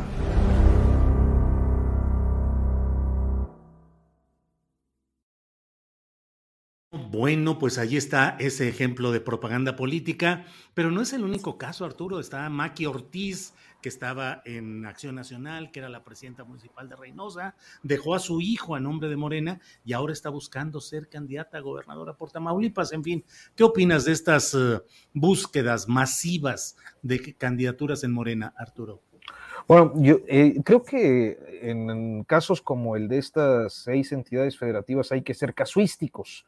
Encontrar cuáles son las condiciones de, de, cada, de cada región eh, y a veces cuando uno está en el centro del país, pues es difícil eh, conocer o comprender a fondo algunas de las dinámicas locales. A mí, eh, particularmente el caso de Tamaulipas me ha llamado mucho la atención. me ocupé de, la posibilidad, veía ahorita el título de la mesa de hoy, de la transmisión de hoy, Julio, y, creo que al menos, al menos en Morena tuvieron la habilidad para poner este candado que aparentemente deja fuera al JR, al cuñado de cabeza de vaca, quien actualmente es el dirigente de Morena en el estado de Tamaulipas, pero también aspiraba a la postulación a la gubernatura en ese estado. Eh, hubiera sido un despropósito tener al cuñado y, a uno de los hermanos, por ejemplo, o a un incondicional como el secretario de gobierno de, Tamaulipas, eh, contendiendo por Morena y por la coalición PRI-PAN-PRD. Eh, está este caso de Maki Ortiz, que, bueno, pues deja la alcaldía de Reynosa después de seis años, seis años en los que siendo panista se confrontó al gobernador Cabeza de Vaca a través de su trayectoria. Ha sido pues una trayectoria de desencuentros ahí en Reynosa y luego ya a nivel estatal eh, en una relación similar a lo que ocurría con Maru Campos en Chihuahua eh, respecto a Javier Corral, pero que en este caso, pues ante la expulsión por el apoyo que le dio a su hijo como candidato de Morena a la alcaldía de Reynosa, pues eh, terminó buscando la postulación por, por Morena. En el caso de, de Espino, pues creo que eh, es algo muy peculiar porque estamos hablando quizás del candidato más competitivo eh, en el estado de Durango para Morena, pero también alguien que representa a la ultraderecha católica, que representa al Yunque, eh, y que, bueno, pues cuya militancia no, no solo es cuestionable por esa definición eh, ideológica, dogmática de fe eh, que ha profesado a lo largo de décadas, sino también por ese desempeño que tú ya mencionabas de 2006 como dirigente del PAN eh, en una elección pues que particularmente para los López Obradoristas es o fue es uno de los motivos de agravio histórico. pero algo pasa en, en, Morena que perfiles como el de Espino, eh, pueden cuajar muy bien. Digo, sería el mismo caso de Manuel Barlet, por ejemplo, ¿no? Siempre y cuando abracen eh, eh, la causa contemporánea, los pecados les son perdonados, cual credo judio-cristiano. a mí me, me, parece, para tratar de englobar en un solo aspecto este asunto, que el problema que enfrenta Morena desde 2018 y sobre todo 2019, cuando tuvo su primera elección para una gubernatura, eh, es que eh, Morena nunca ha terminado de consolidarse como un partido político. Eh, sé que hay gente que le gusta esta idea de que es un movimiento, pero bueno, dentro de un sistema de partidos, de un sistema electoral como el que tenemos, pues es un partido político y ese partido político no termina de consolidarse como tal, de manera que eh, fue hasta 2018 un trampolín, una plataforma de lanzamiento del presidente, hoy presidente Andrés Manuel López Obrador, a partir de la cual se articuló una base de apoyo variopinta, disímbola y, plural en muchos sentidos, eh, pero que al momento de tratar de avanzar como partido político, se va encontrando con muchos casos de quienes quisieran aprovechar esa plataforma de respaldo a López Obrador para poder conquistar posiciones en los estados de la República, principalmente porque pues el posicionamiento y la popularidad de López Obrador sigue siendo muy elevada. Y entonces, eh, en esa medida, creo que pues empieza el levantadero de manos. Claro, como siempre en este tipo de procesos, hay quienes podemos considerar son patiños, hay quienes están buscando alguna eh, consolidación, como ya lo planteabas tú, de una plataforma eh, personal que les permita eh, pues tener acceso a algunas cuotas de poder eh, en caso de que, como todo parece indicar, ganen en la mayoría de los estados de la República donde, donde contiendan y en esa medida pues eh, lo que está ocurriendo en Morena, dado que es el partido en el poder y dadas sus amplias posibilidades de triunfo, creo que resulta altamente interesante, pues por el choque de perfiles, algunos muy eh, consecuentes, muy congruentes, los mencionaba Temoris, gente que viene de construir desde las redes ciudadanas, aquellas de 2006, eh, pues toda la, plataforma de respaldo a López Obrador a través de los años eh, y, gente más perversa y más maliciosa que viene de otras formaciones políticas y que pues se ha consolidado como, como neo, neo, neo, pues no sé neo qué, pero como morenistas, pues. Este, entonces, pues sí, es un momento interesante porque creo que a final de cuentas lo que estamos observando es una realineación de las clases políticas eh, en, los estados de la República. Gracias, Arturo. Gracias por tu comentario. Eh, Temoris Greco, en Sin embargo, donde están Álvaro Delgado y Alejandro Páez Varela, en Sin embargo, eh, dieron a conocer un audio en el cual se puede escuchar al, ah, pues, ¿qué te diré? Al dirigente, al supradirigente partidista eh, Claudio X González, está por encima realmente de los partidos que, que ha convocado, en el cual dice, entre otras cosas, que, comillas, no nos puede dar asco, cierro comillas, eh, el historial de desprestigio del PRI, del PAN y, el PRD, si de lo que se trata es de vencer a Morena. Es un poco como esa historia como durante eh, la campaña electoral foxista en la cual el objetivo era votar al PRI de los pinos. Aquí pareciera que el objetivo es, sea como sea, haya de ser como haya de ser, echar para afuera a Morena. ¿Qué opinas de este, de esta de este repudio a lo escatológico, porque finalmente el propio Claudio X está diciendo, pues que no nos dé asquito este tipo de asuntos. ¿Cómo lo ves, Temoris? Bueno, pues si Claudio X no se, no se da asco a sí mismo, pues bueno, pues ¿por qué, ¿por qué le van a dar asco a los demás? Pero, bueno, siguiendo un poquito sobre lo que habíamos visto, em, en particular a partir del, del, video de Espino, este, qué fuerte, ¿no? O sea, yo había visto nada más unas capturas de pantalla del video, no había visto eh, esto, y que, dice que, se afilió a Morena. Pues antes de, aclarar si se afilió a Morena o está en proceso o qué pasa ahí, tendría que aclarar que una con su militancia con, en el Yunque. El, hablamos del, del Yunque, pero a veces yo creo que muchas personas pierden de vista de qué hablamos, con, o sea, de qué, de qué, es, qué es el Yunque.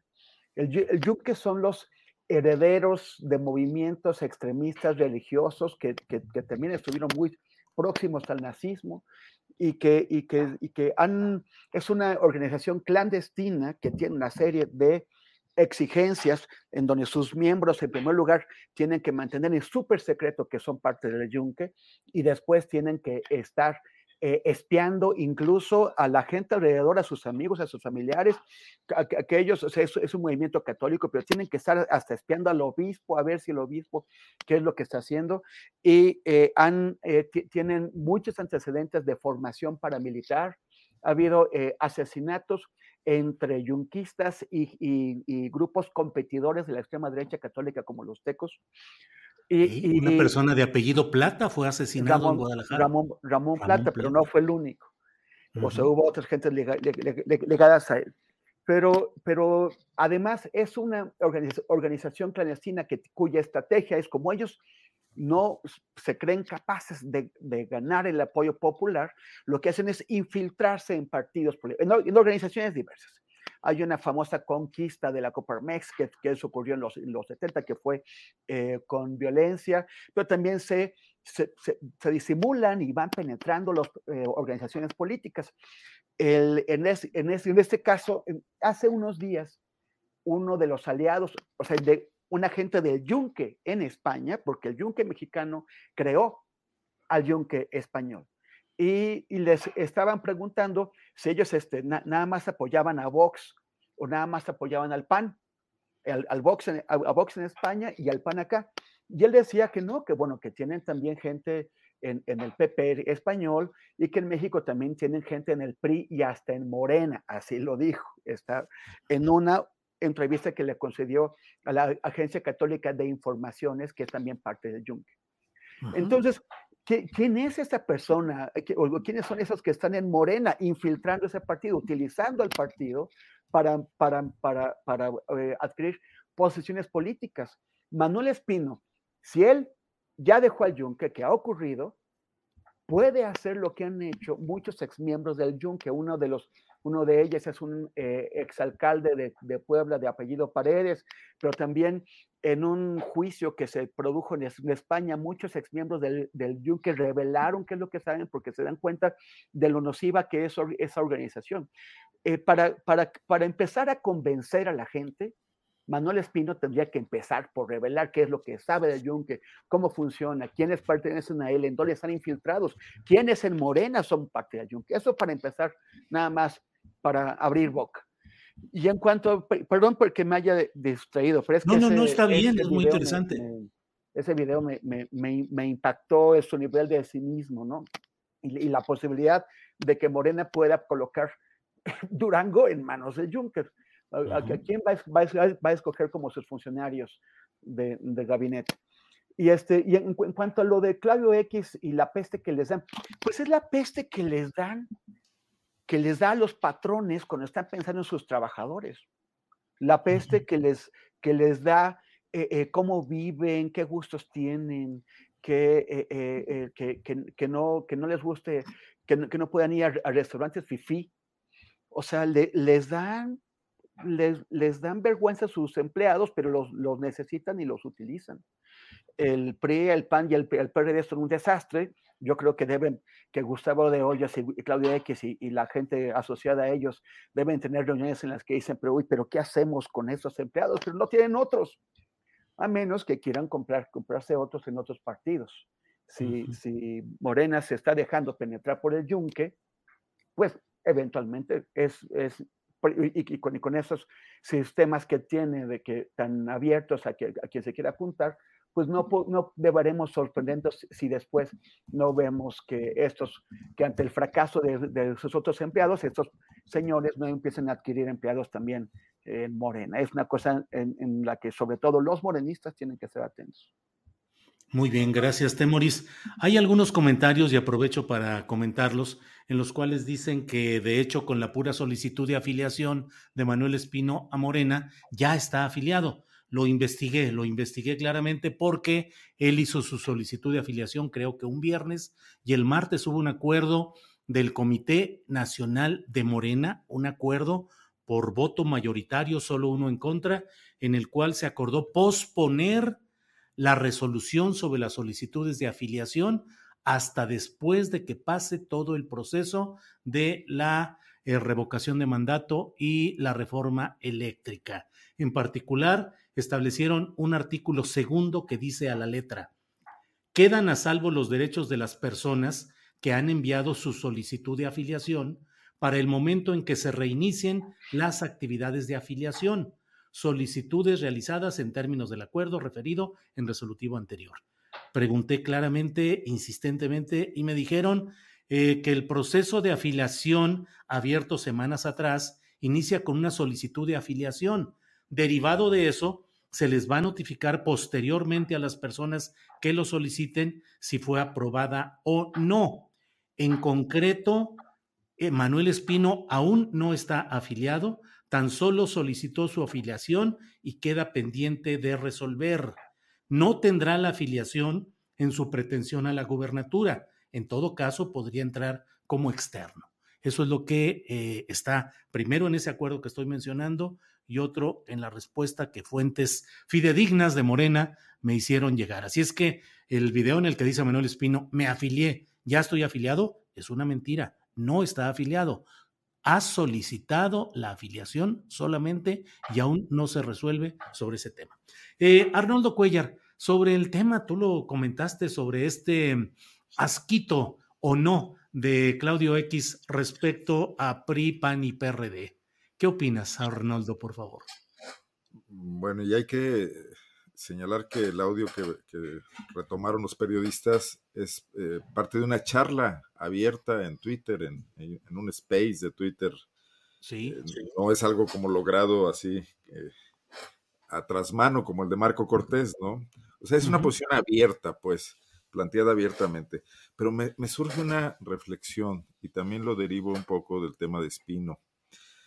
Eh, a ver, hemos hablado mucho de la crisis de partidos y porque son un fracaso, porque están decreciendo, porque ya no cumplen las expectativas, porque tienen que reunirse todos, porque Morena es esta gran confluencia donde no se define si es movimiento o partido. Pero yo creo que la crisis de partidos se refleja sobre todo en este tema, en la infiltración que tienen que hacer actores políticos que podrían tener toda la legitimidad para participar en la vida pública de México, pero que deben hacerlo a través de los partidos, porque los partidos tienen, como dice Claudio X González, la licencia de conducir, pues, de participar en el proceso. Pero entonces estamos normalizando un hecho grave, y aquí lo pongo sobre la mesa también para mis compañeros.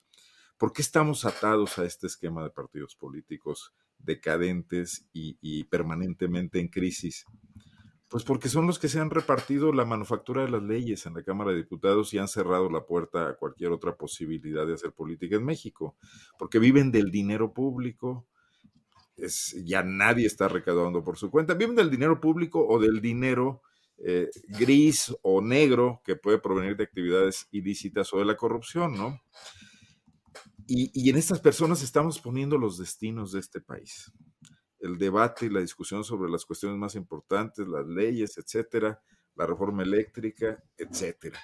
Yo creo que la llegada al poder de Andrés Manuel López Obrador como un discurso antisistémico, que por cierto se, ha, se, ha, debilitado mucho en ese sentido, se mantiene en estas críticas al INE y, y, en las críticas a la legalidad que no es justa, etcétera, revela pues la inconformidad de una sociedad que, a la que esos partidos políticos no le están diciendo nada. Y entonces vamos directo a una elección en 2024, la estamos revisando, como revisábamos tradicionalmente otras, o estamos revisando este tema de los estados, quizás un poco escandalizados por este tema de la cantidad de gentes que quieren participar, pero no estamos revisando el cáncer de fondo, y no me refiero aquí a nosotros, eh, me refiero a toda la comentocracia y en general a las, al estado de ánimo con el que estamos revisando la vida pública, donde esos partidos ya dieron absolutamente de sí.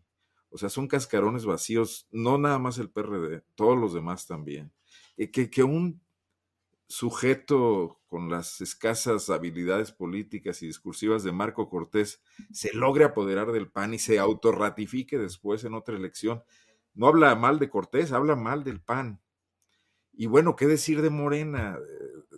donde el tema de las facciones y Mario Delgado representando también una sola de las candidaturas y las componendas que está haciendo también con grupos de poder y económicos para tratar de mantenerse ahí, pues tampoco revelan nada de lo que es eh, la cuarta transformación, ¿no? referida a sus principios más básicos. Ya no me detengo en hablar del PRI y de los demás. Entonces, creo que deberíamos voltear un poco a, meternos debajo de esa carrocería y ver lo deteriorados que están todos los mecanismos que hay ahí. Y bueno, en ese sentido, pues el pragmatismo de un Claudio X González que lo sienta a su mesa en cinco minutos, aunque muchos de ellos no sepan comer con cubiertos, o con las 25 que ponen en la mesa de Claudio X, seguramente, porque los necesita para una cuestión muy práctica, inmediata. Y quizás ni siquiera sea el tema del 24. Quizás simplemente sea el tema de frenar las reformas que les afectan directamente, ¿no? Bien, gracias Arnoldo. Arturo Rodríguez, ¿qué opinas de estas palabras de Claudio X González sobre no tenerle asco al historial de PAN, PRD y eh, PRI? Pues, curiosa la elección de vocablos, ¿no? sí. Porque... Bueno, pues es que la familia se dedica a producir artículos justamente para situaciones eh, escatológicas, digamos. Asquerositas, de por oh, sí. Este, pues mira, eh, no sé, creo que eh, esta elección de vocablos también creo que refleja mucho pues sobre la forma en la que creo que la clase empresarial popular ve a la clase política de todos los partidos. Digo, eh, evidentemente hay eh, pues una historia de, que no se puede borrar con los partidos de oposición y las cúpulas que siguen eh, dominándolos, como también el caso de Morena, ¿no? Ya decíamos ahorita.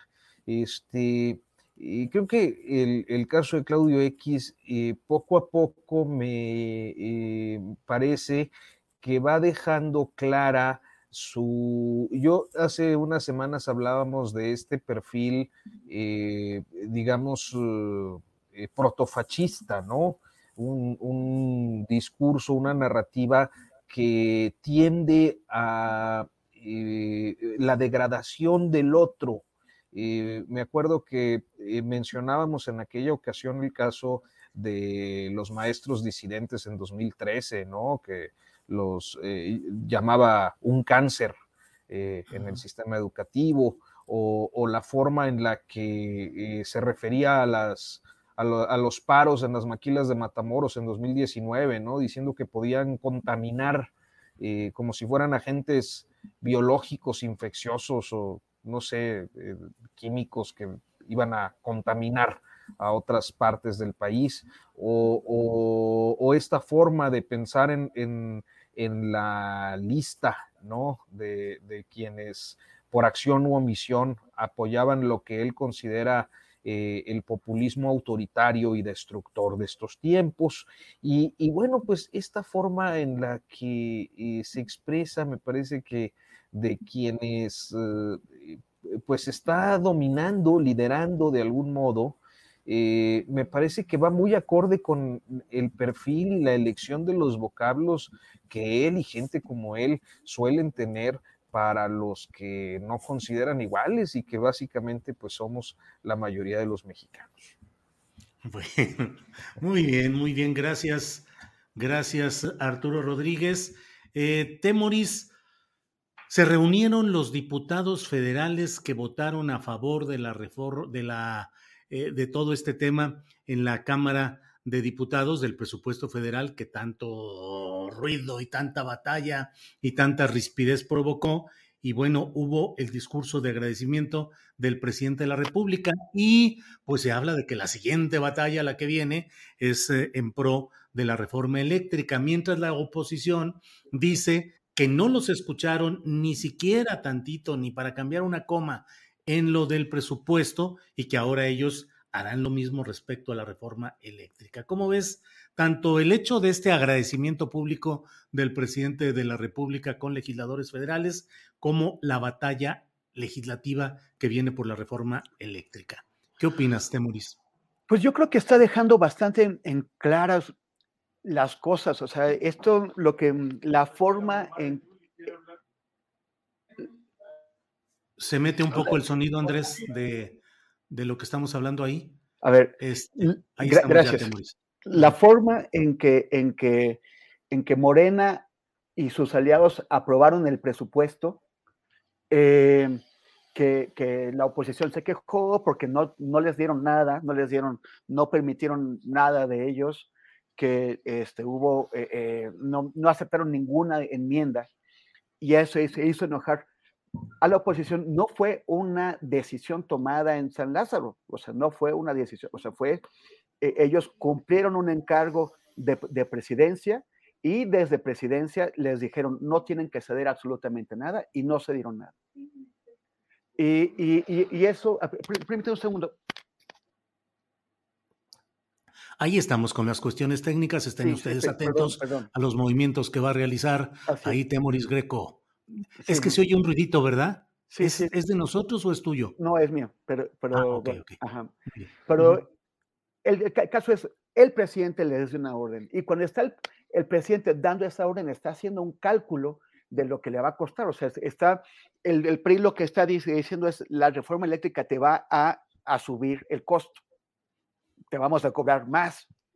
Y lo que él está diciendo es, es sabemos eso, tenemos plena conciencia de ello, y también tenemos la seguridad o de que ustedes al, final van a aceptar lo que les ofrezcamos o estamos también eh, conduciendo o empujando un rompimiento en el, en el PRI.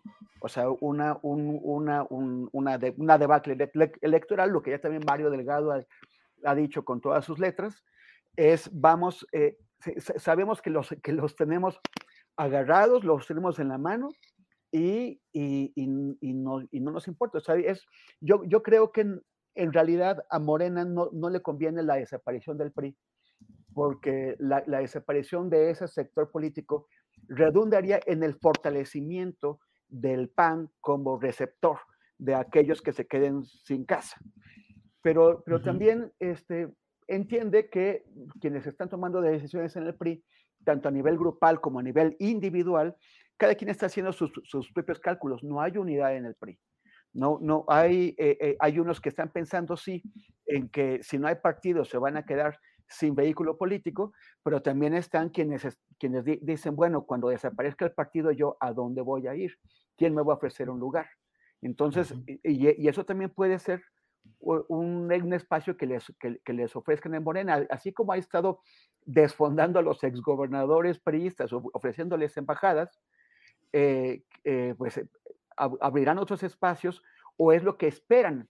Es el, es la, es el, es el cartilaguito que les están ofreciendo por ahí a, los actuales legisladores priistas para que tengan un, un futuro político. O sea, yo, yo lo, lo, que veo es que el PRI está con esta reunión, está dando, cerrando el círculo de mostrar que tiene todo el poder. Y si tú ves las encuestas, o sea, el día de hoy el tracking poll, la, la, encuesta de seguimiento diario que hace eh, el, el, economista nueva, muestra nuevas alzas para Andrés Manuel. Ya lo había comentado aquí antes, cuando eh, a raíz de lo de la línea 12, y justo antes de las elecciones, la popularidad en, e, en este mismo encuesta del economista cayó hasta el 56%.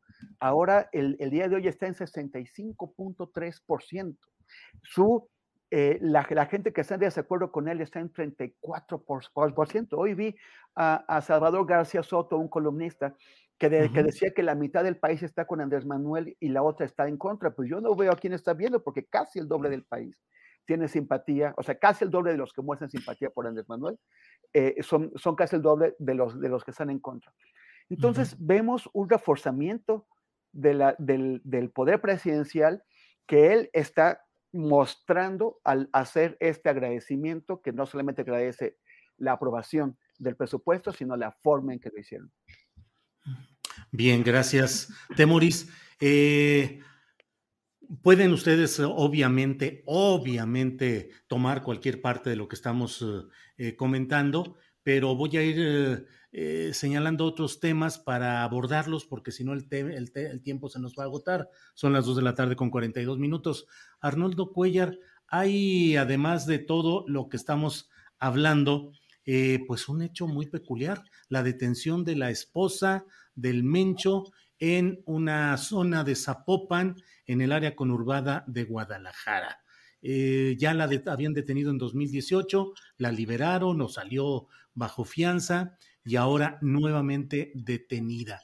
No dejo de ver que está en las cercanías de la reunión que habrá en Washington entre el primer ministro de Canadá y los presidentes de Estados Unidos y de México. ¿Cómo ves este tema, Arnoldo? Eh, ha sido muy eh, coincidente algunos temas de, este tipo cuando el presidente viaja a Estados Unidos. Recordemos la captura de Duarte y luego la extradición. Eh, bueno, pues yo creo que sí, hay ahí un, lenguaje. Recordemos que ya había sido detenida esta mujer en, el fin del sexenio de Peña Nieto y luego liberada por un juez, eh, aparentemente por, delitos asociados a manejo de, de empresas fantasmas o empresas, bueno, más económicos que otro tipo de cosas. Eh, no sé hasta este punto que si después de que ya fue detenida una vez hace tres años, cuál sea el papel de esta mujer, que además es eh, un factor de unión entre dos grupos delictivos, ¿no? Entre el Mencho y entre los Queenies, que eran los grandes manejadores de, de todo el contrabando ilegal en el puerto de Manzanillo.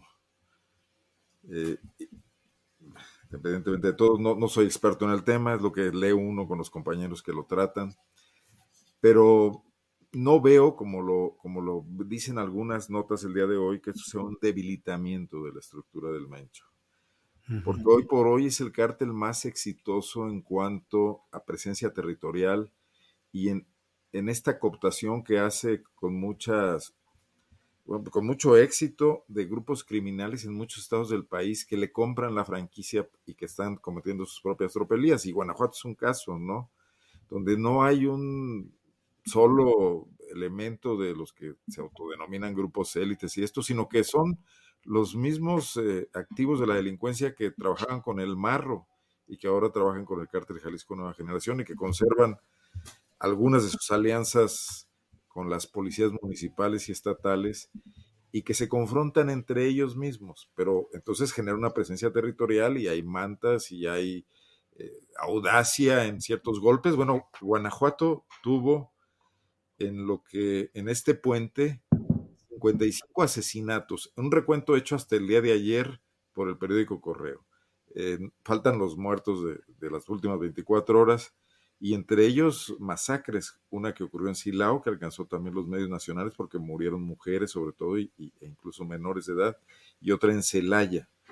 Entonces, eh, esta extensión, la presencia en Michoacán del cártel Jalisco, que ha motivado, por ejemplo, estas eh, también informaciones que surgieron en estos días, un reagrupamiento de, lo que eran los autodefensas o grupos armados que tratan de combatir ante la inacción de las fuerzas federales esta incursión, ahí sí con, con mayores recursos logísticos y tácticos, con vehículos blindados y con mayor presencia de fuego, ¿no? Que ha salido incluso ostentándose en, la prensa internacional las fotografías de los sicarios del cártel Jalisco Nueva Generación.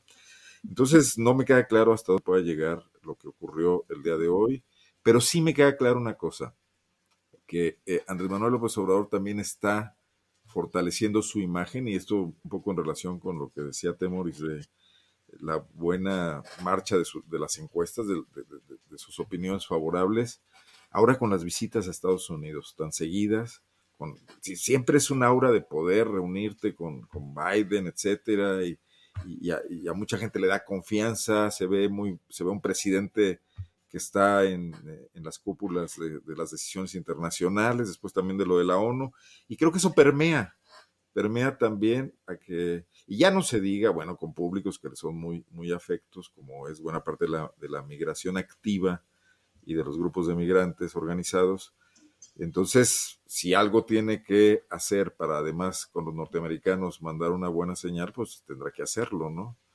Este, no creo que sea el caso de Ovidio, parece que fue una captura sin un tiro, parece que es una mujer que no está ni escondiéndose ni protegida particularmente.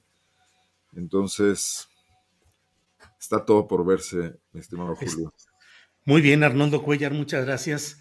Eh, Arturo, Arturo Rodríguez, hay la información ya de que en una hora con 20 minutos la Sala Superior de la Suprema Corte de Justicia de la Nación determinó por unanimidad de votos declarar inválida la ampliación de mandato para el ministro presidente Arturo Saldívar Lelo de la Rea, que se había propuesto en aquel famoso artículo transitorio que había presentado a última hora un diputado del Partido Verde, Bolaños Cacho de apellido, del Partido Verde, y que pretendía que Arturo Saldívar pudiese continuar hasta 2024 en la presidencia de la Suprema Corte de Justicia de la Nación y del Consejo de la Judicatura. Eh, ya es unanimidad, el propio ministro Saldívar votó, dijo que no había conflicto de interés porque no había partes en pugna y que él concurría y votó también en contra de este artículo transitorio. Lo curioso, Arturo, es que el presidente de la República en varias alocuciones mañaneras dijo que solo con esa extensión de mandato podría eh, materializarse la reforma judicial, que era el único, y le preguntaron, ¿no hay nadie más? No, es el único.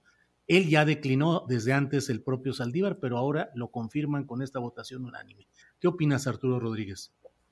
Pues eh, ya mero trámite, ¿no? Un, trámite este, que sin embargo era necesario para dejar en clara la, improcedencia o la, eh, ahora sí que la inconstitucionalidad de esta disposición que eh, fue muy impugnada, fue muy discutida, fue muy cuestionada, y a tal grado de que el propio Saldívar, además, en el contexto de la crisis que por esos días tenía el Tribunal Electoral del Poder Judicial de la Federación, pues eh, resolvió eh, retirándose y finalmente apoyando este proyecto de declaración inconstitucional.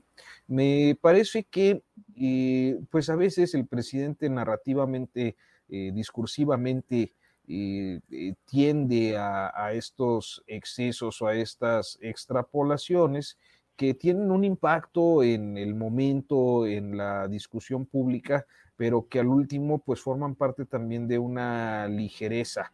Eh, porque a final de cuentas yo creo que si hay algo que a veces eh, se olvida, eh, es que como en aquel diálogo en el infierno entre Montesquieu y Maquiavelo que imaginó Maurice Joly, es cierto que pues eh, existen grandes hombres, pero principalmente eh, lo importante, lo admirable son las grandes instituciones. Entonces, yo creo que las grandes instituciones no tienen por qué apostar exclusivamente por una personalidad, por más profesional o por más honesta, como dice el presidente, que es el ministro Saldívar, y yo no tengo motivos para dudarlo, pero eh, el tema es la construcción de las instituciones, ¿no? Y, esa, y la construcción de las instituciones no puede ser unipersonal, creo que es una narrativa, un discurso, una idea que se ha posicionado mucho en estos tiempos y que hay que evidenciar pues cuando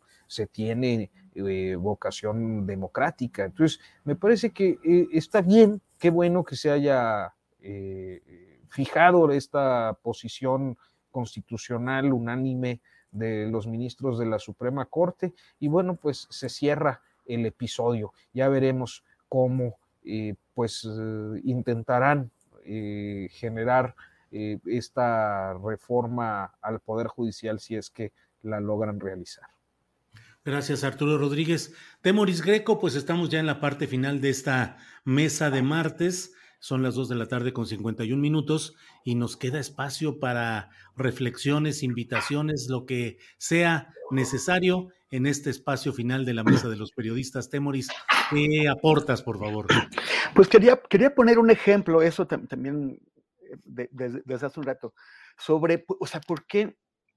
Es que hay, mucha gente a la que le cuesta entender el daño que hace esta selección de candidaturas en donde, por más que se alegue que eh, ética y honestidad, esos no son los principios que guían a quienes están tomando las, decisiones.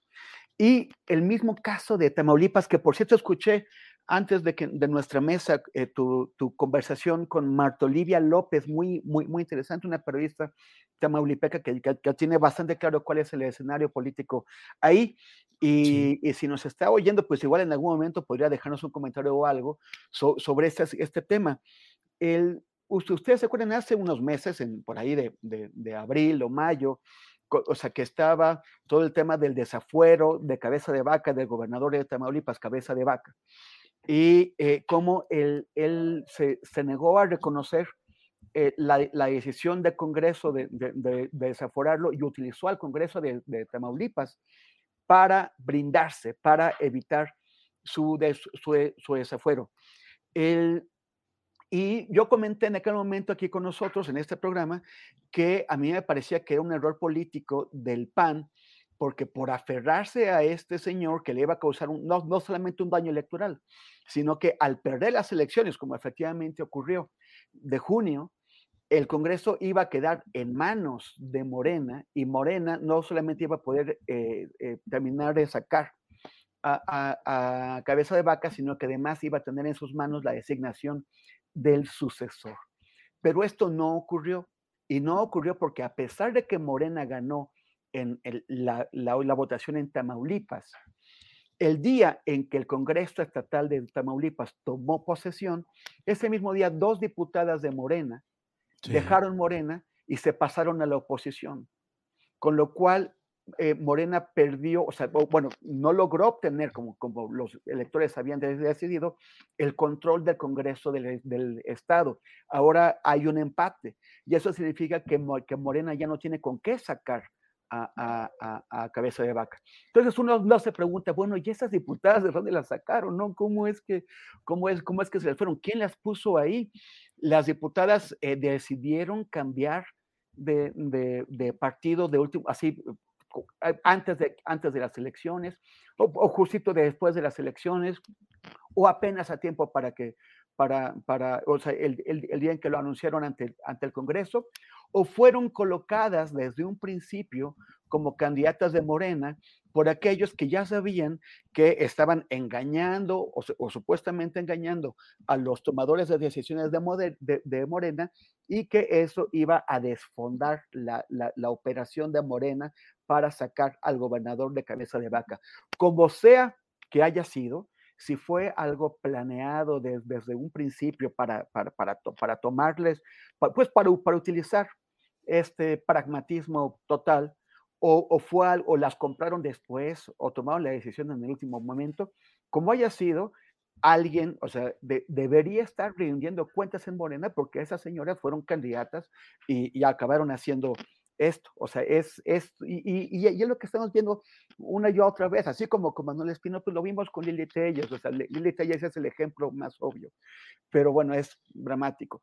El caso es que, bueno, ya y cerrando esto, quisiera eh, comentar que estamos muy contentos en mi colectivo, en No Ojos de Perro contra la Impunidad, porque eh, un nuestro documental que, que, estamos a punto de estrenar, Camila, la justicia posible, que es sobre eh, un feminicidio de una niñita en Valle de Chalco, en el Estado de México, el último día de 2018, eh, fue eh, nominada al, premio Gabo de, periodismo y el próximo, la próxima semana nos entregan, todavía no, no, sabemos en qué lugar quedamos, pero ya nos dijeron que ese documental ganó el premio alemán de periodismo Walter Goita. Y, también estrenamos, estrenamos para que todo el mundo la pueda ver el día 22, o sea, el lunes 22, en el canal 22 a las 22 horas y después en el Festival de Cine de Barrio Festival. Entonces, si lo pueden ver, eh, ojalá que, que, que, ayude pues, a, entender qué es lo que está pasando, cómo es que en estas zonas de alta marginación eh, se, se, crean las condiciones para que las niñitas eh, crezcan en peligro constante y algunas veces pues que no lleguen a, a, crecer. Y invitar también a quienes nos están escuchando a seguirme en Facebook, en Instagram, en Twitter, con arroba temoris, así, así como está marcado eh, aquí abajo. Muchísimas gracias, Julio, Arnoldo, Arturo, y nos vemos el próximo martes. Gracias. Arnoldo, la parte final, por favor, tus comentarios, reflexiones, invitaciones, guanajuatismos, lo que tú quieras, Arnoldo. Primero que nada, felicitar a Temoris por, ese, por la obtención de ese reconocimiento y atentos a, a, la, a, la, exhibición del documental. Ojalá por ahí en tus redes lo comentes para estar más pendiente y no se nos pase a anotarlo en la agenda porque ahorita aquí las fechas se, se, barren. Eh, me, me, decía en el chat alguien, y perdón por no citarlo por su nombre, pero se, se, me escapa, que por qué no hablaba del desmadre que trae Diego Sino en Guanajuato. Y bueno, pues muy comentada acá una entrevista que le dio el gobernador de Guanajuato en estos días a, Carlos Loret de Mola en, Latinus. Eh, no sé si la entrevista fue pagada o no. Eh, Loret fue incisivo con el tema de la inseguridad. También lo dejó hablar mucho de los logros que se presumen mucho aquí en Guanajuato, de cosas que, por cierto, no promueven ni la paz, ni la tranquilidad, ni el empleo, ni nada, pero que presume el gobierno. Y, si no se ensarzó en una defensa ultranza del fiscal Carlos Amarripa, y a mí sí me llamó mucho la atención, escribí mi columna sobre eso.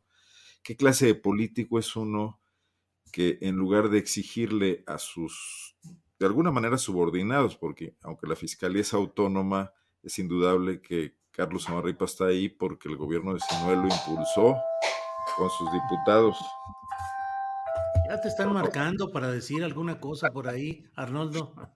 Sí, para darme algunas ideas. Eh, eh, que, en lugar de abonarle capital político, quienes, los funcionarios que él designó, que él propuso, que él impulsó para atender problemas, sea el gobernador el que deba salir a dar la cara por ellos. Eh, lo cual explica por qué, por ejemplo, su popularidad no despega pese a la cantidad de dinero que se gasta en, en medios de comunicación, supliendo incluso muchas veces lo que ya no se gasta desde el gobierno de la República en medios nacionales, no, no solo en los medios locales. Una ONG hacía un recuento en estos días de que el gasto que si no ha invertido en medios del 2019, le entra en septiembre de 2018, digamos que ese gasto todavía es eh, del presupuesto aprobado en el sexenio anterior, pero de 2019 a junio de este 2020 ronda los mil millones de pesos en publicidad y concentrado además en muy pocos medios pero no, no se ve. Eh, bueno, ese comentario, nada más dejarlo por aquí, saludarlos como siempre y agradecerles mucho siempre sus comentarios, sus intercambios y que aguanten vara con las este, eh, discrepancias. Hay que aguantar vara. Arturo Rodríguez, en la parte final, por favor, tu comentario. Eh, por favor, Arturo. Bueno, no, pues nada más este, agradecerte, Julio, como siempre, la posibilidad de platicar, felicitar a Temoris pues, por todos estos logros, que eh, ha venido acumulando en estas semanas, que me da muchísimo gusto siempre que nos los comparta para hacerlos también nuestros, ¿no? Pero muchísimas felicidades a, Temoris y pues un saludo muy afectuoso allá al, bloque este, guanajuatense, Guanajuato, Jalisco, no sé, este, ahí está la frontera muy, muy este, endeble, mi estimado eh, Arnoldo, ya no sé si eres de los altos o del bajío.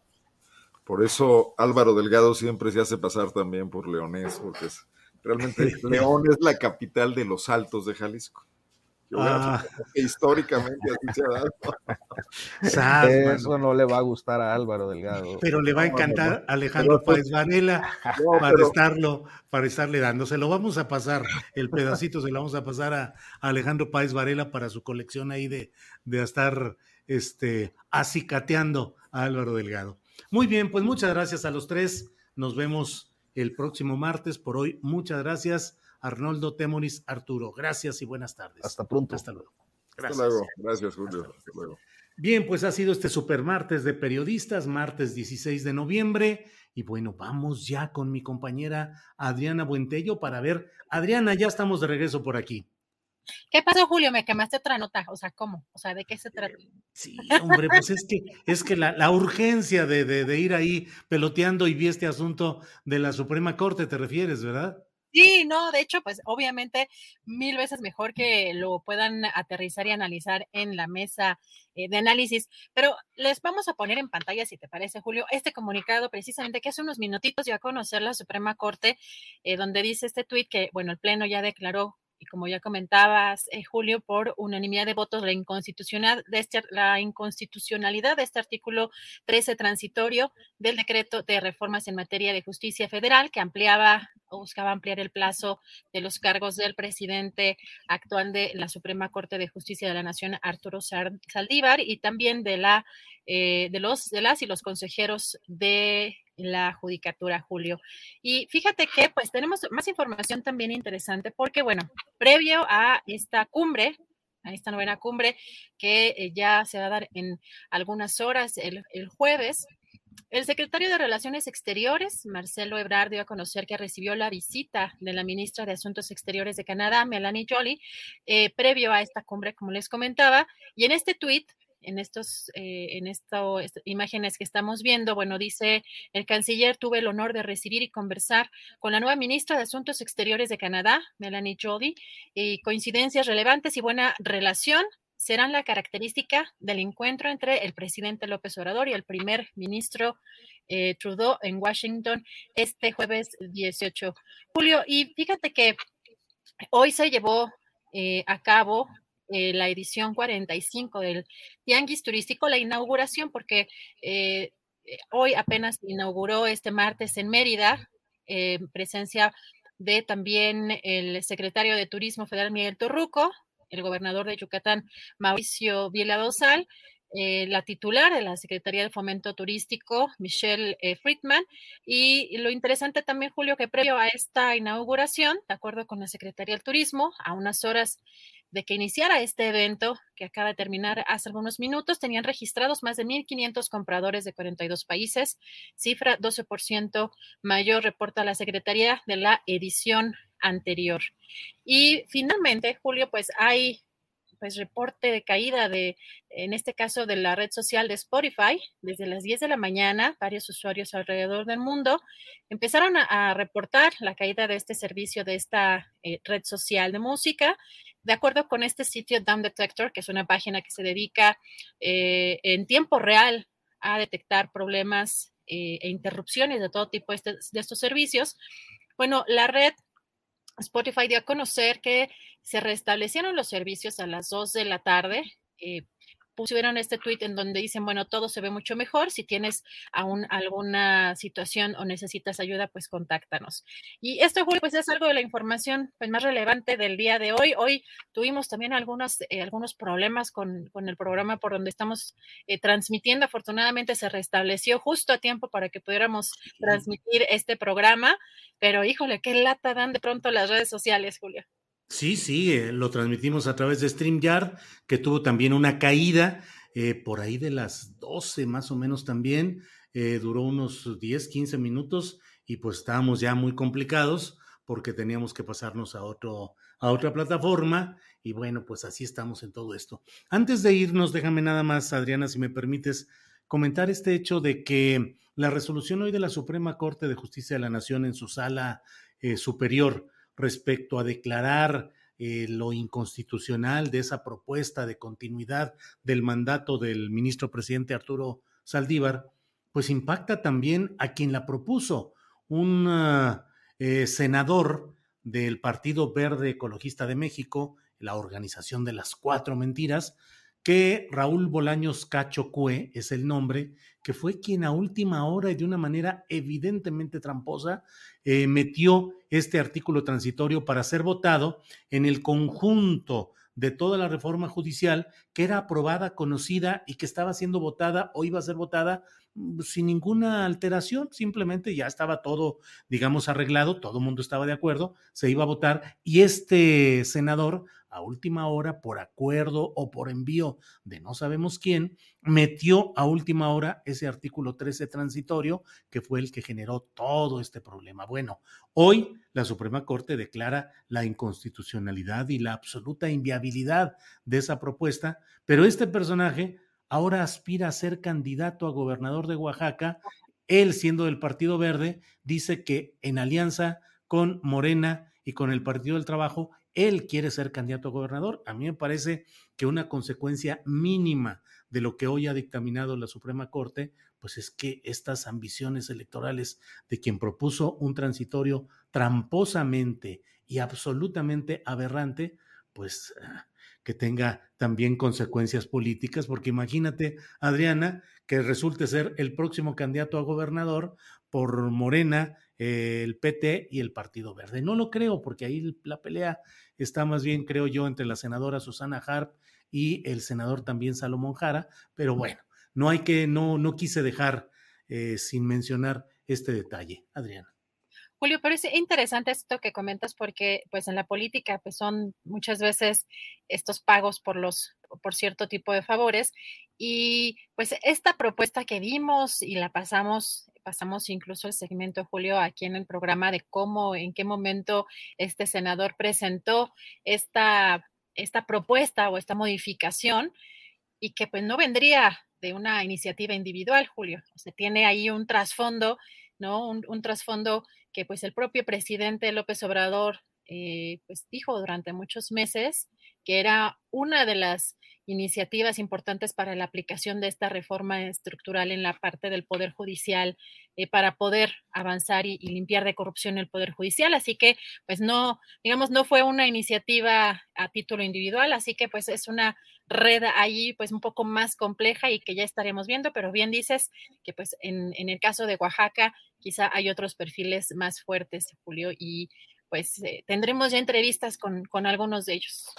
Muy bien, pues Adriana, creo que hemos llegado al final del programa. Como siempre, un agradecimiento a la audiencia, a quienes nos honran con su seguimiento y un agradecimiento a la tripulación astillero y a mi compañera Adriana Buentello. Adriana, pues listos para ir preparando el programa de mañana. Así es, Julio. Pues provecho a todos. Muchísimas gracias, Julio. Gracias a todos. Recuerden poner su like. Hoy ya no decimos nada porque creo que no nos han desmonetizado, así que ya. Pero agradecemos sus aportaciones y nos vemos mañana. Eh, buenas tardes. Gracias. Para que te enteres del próximo noticiero, suscríbete y dale follow en Apple, Spotify, Amazon Music, Google o donde sea que escuches podcast te invitamos a visitar nuestra página julioastillero.com. Ever catch yourself eating the same flavorless dinner three days in a row?